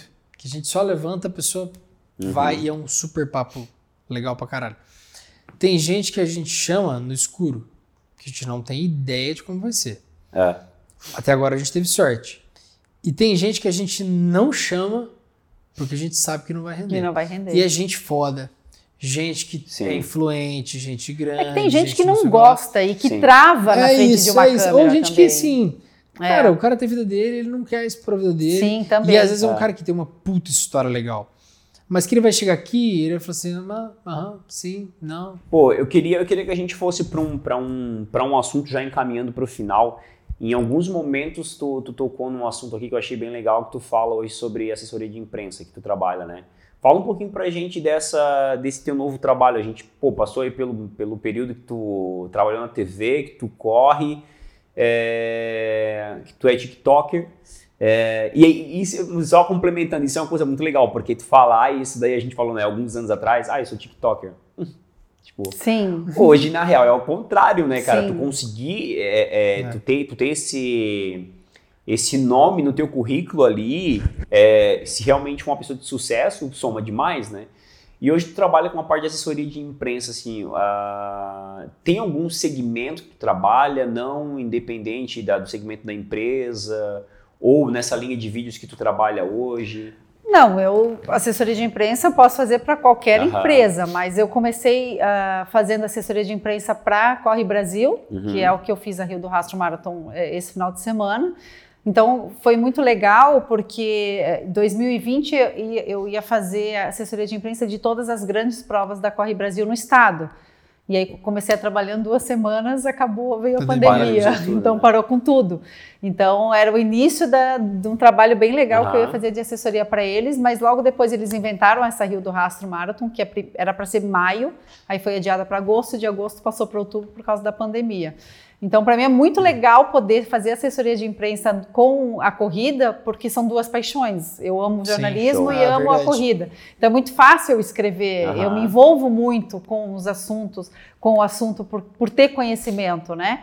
É, ano passado eu comecei a assessorar a Roda Gigante, a FG Big Wheel, antes Legal. dela. Isso antes, foi uma puta sacada. é, Que legal. Puta antes sacada de de- é, antes dela, quando ela começou a ser construída Sim. em setembro, eu presto assessoria de imprensa para eles até hoje. Então foi muito legal também Pra FG, para a FG E Big você sabe se a FG é a dona da obra toda ou só os naming rights? Não, não, ela é só patrocinadora. A FG é patrocinadora e, É, a, teve e a um- Big uma- no é, caso, é- são de três né? empreendedores, Ah, três empresários. Ah, são três ali? São três Eu empresários. pensei que era uma iniciativa da É. FG mesmo. É, não, não, não. A FG é só Só patrocinadora. naming rights, legal. E, e aí, pela FG, eu acabei conseguindo um outro trabalho de assessoria de imprensa, que foi o BC Convention, né, que eu Uhum. fiz qua- um período de cinco meses, cinco, seis meses para eles, de projetos especiais deles. Então, eu acabei envolvendo, entrando muito na área do turismo, porque uma coisa me levou a outra Sim. né? E, e- e- a, e a relação da, da Big Wheel comigo surgiu por causa do TikTok. Olha só. Então, assim, é o segundo, terceiro trabalho que eu arranjo por causa do TikTok, né? É, é, eu fiz um, eu, quando eu fui contratada pela Big Wheel, eu falei para eles assim, é, é muito legal para mim estar fazendo parte da equipe de vocês, porque eu me apaixonei pela roda gigante antes de eu começar a trabalhar para vocês. Porque eu comecei a falar da roda gigante no, Uhum. no, no- TikTok antes dela ser construída, né? Que ela estava na parte da- do terreno E aquela ali. cápsula é gigante mesmo? Eu nunca fui na roda gigante e todo Também mundo que eu vejo postando fui, foto é. é. muito grande. Não, ela é grande, ela, ela é Eu até ela é pensei grande. que tu ia lá, tipo assim, ó, tu vai com a tua namorada, mas se tiver mais outras pessoas, tu vai Pô, com a mais gente gente, podia- né? Não, agora em época podia de usar- pandemia, não. A gente podia usar Ah, é? a Sabine como ponte e dar de doido e gravar um episódio lá dentro. De uma cápsula. Vou ficar tonto em três Não, não três fica voltas. tonto. Ela, ela, ela gira bem devagarzinho. Não, não, eu digo em três Pô, voltas um podcast seria- lá, daqui a é, pouco começa a ver é, a seria mesma legal, coisa. cara. Vamos na Big Wheel. É, Eu acho que ia ser. Não, é muito legal. Não, mas Mas assim, é eu legal. acho legal. É uma. É uma Patrocinado, cara. é, não, mas pra mim ali foi uma sacada deles ali. Genial. Excepcional. Foi, Genial. foi. Na ponta da praia, na saída da Brava, da, de Balneário pra Brava. Que E mudou o isso? cenário da Barra Norte, né? Completamente. Não, eu me lembro que tem um apartamento pra poder vender ali, é bem, bem de frente com ela. Eu acho que é até um apartamento de 30 e poucos milhões, se eu não me engano. Mas assim, é, ele é vista panorâmica pra, pra toda a praia e pra ela. Mas assim, ó. Aquilo ali não era Eu nada. moro- e, tipo Não era assim, nada, era só eu- um mato. Hoje tu olha É. daquele apartamento, eu não sei se, se é uma das, uma das, é, uma das áreas mais nobres hoje pela conta da, por conta tese, da, da em Big tese Wheel ali. não é. Em tese É, é, Barra é. Sul, né? Em tese é Barra Isso, Sul. mas, mas assim, o Mas fato- valorizou muito. Valorizou Justamente. Valorizou muito. O Cara, o cara usou hoje eu- uma vista sim. panorâmica E, pra é- e é assim, ó, eu moro de frente pra, pra roda gigante. E o sol nascendo no É- pé é da roda lindo. gigante. Cara, Massa. é bizarro. Seis da manhã, 5, 50 da manhã, você vê o sol É, nascendo. muda assim, ó, completamente, e ela ali, né? É. Cara, e assim, é, é a pegada de ser instagramável, né? Sim. Porque você fazendo um story Instagramável é bom agora. da manhã, o sol nascendo, a roda gigante ali. E Balneário tem aquela coisa que dá uma névoazinha. Assim. Sim. Sim. Cara, coisa mais. Quando a. Roda Gigante não tinha sido inaugurada ainda, a imprensa soltou que era o, a- o ponto turístico mais fotografado de Balneário Camboriú sem ela Ah. estar pronta. Caramba. E ficou bonita pra cacete. Ficou muito É, bonita. não, ela é top. limpa, né? Ela é FG, patrocina nós É. aqui. é, Pô, Sabine, a minha, a minha, minha pergunta final pra ti, aí o Bruno pode puxar a pergunta dele. Realmente as pessoas quando vão apresentar, os jornalistas vão apresentar na bancada. O cara apresenta de terno e às vezes tá de bermuda. Tem, tem fotos, né, de Cid Moreira na época de bermuda e, e terno, né? Não, eu ia sempre muito bem arrumada, de saia, aqui, tudo. vem no Vamos Podcast. É. Não, eu, eu sempre gostei muito de me arrumar, então eu nunca, nunca usei coisas que não pudessem ser mostradas. Mas por muito tempo a gente ficou sentada só na Sim. Né? Mas nos últimos tempos de, de, de estúdio a gente levantava ou até só apresentava jornal em, Em pé, em pé, né? Então, mas do meu lado nunca ninguém sentou de bermuda. Mas isso, sabe de, de, de, de alguma. Eu faria isso facilmente. Mas assim, Não, mas tem- assim, tipo, se você tá sentado apresentando e não Tudo vai é. levantar, você pode. eh, Normal, já vi pelo apresentador conforto, de terno vezes. e de calça jeans. Aham. Mas é porque realmente não vai mostrar. Agora de bermuda, não. Bruno, a minha pergunta então tá sendo. Não, depois dessa eu não tenho nem coragem de perguntar nada. Mas é, é, assim, é uma Eu- pergunta muito, mesmo, assim, muito idiota, mas eu tenho certeza que até hoje deve ter muita gente que pensa, que, né? que crê que isso é real, assim, sabe? Tipo, ah, o Jornal Nacional, o cara Eu tá vou- lá prestando de terno, mas tá de eu vou seguir- É, mas eu agora vou eles seguir. levantam também, É. né? Mas antigamente podia ser, né? Eu vou seguir a mesma pergunta, assim, numa linha um pouco diferente. Você acha que essa camisetinha tem chance na TV? Olha, eu vou te Depende dizer que no padrão, não porque é estampada. Ela foi educada, hein? Não, mas, eu vou, mas, mas aí eu vou falar pra Mas se for é. num, num programa de entretenimento, passa super tranquilo. É, eu vou falar pra ti o seguinte, depende, tu não fez a pergunta pra mim, Giliade, com essa camisetinha tu iria na TV? Ela falar pra ti, não, eu ia me vestir de acordo com, com, Com o ambiente local, que eu vou o estar ambiente, inserido. Justamente. Justamente. Eu queria te agradecer mais uma vez por ter participado do podcast. Foi sensacional a nossa conversa. Eu tenho certeza que a gente aprendeu demais. Vou tirar o primeiro ali, principalmente a parte do início que eu quero aprender a correr, quero dar uma melhorada aí. Bruno já viu aí, já tá acompanhando meu dia a dia que eu melhorei na dieta, né, Bruno? Tem que diminuir essa tetinha aí. Não, não, mas eu tô na dieta. Tu não, tu não, não fala muito que tu sabe, né? E aí, cara, ó, tô malhando com o Paulão Personal É. agora. Paulão, ó, Projeto Maromba 2022, hein? Obrigado pelo papo, mais uma vez. Obrigado por ter aceitado o nosso convite. Espero que todo mundo tenha aprendido um pouco mais, tenha ajudado em alguma coisa, seja na parte de corrida, seja na parte de, de disciplina, de, de um pouco do backstage de TV, ou de um pouco das besteiras que a gente fala aqui, porque esse é o foco. Ah, que as pessoas vejam um pouco de, de cada um de nós, dos convidados, e que tirem aí boas experiências de, de todas as besteiras que a gente fala aqui. Pede pra galera se inscrever, Bruno. Por que você tá trabalhando com essa cara? Se inscreva no nosso canal, mas se inscreve de verdade. Ativa o sininho. Nem, existe sininho ainda? Existe, né? Existe. Pô, existe. Segue o Vão Podcast no TikTok. A gente não posta, mas segue lá. É, tem, tem no. TikTok, tem. Em algum momento a gente vai começar a postar É. recentemente. Segue o Bruno, segue o Giliard, segue a Sabine. Segue a Sabine. É segue isso o. Edu. Segue o Edu. O Edu, o que fica Edu, trolando como é que tá o teu. Instagram? Edu Barbosa, né? Depois O Edu é o Não cara vai que passar, não vai mais... O. Edu é o cara que mais tem constância no Instagram. Todo dia postagem faz quantos anos, Edu? anos. É, André Marques que ama o Edu. É. Pessoal, muito obrigado, Sabine, mais uma vez. Obrigada Obrigado. também. Não se esquece de se inscrever lá, o Bruno já pediu aqui. Segue a gente no Instagram também. Eu tenho certeza que você ainda vai acompanhar muito assunto da hora aqui. Valeu, pessoal. Um Obrigado. abraço. Valeu. Tchau, tchau. tchau. tchau.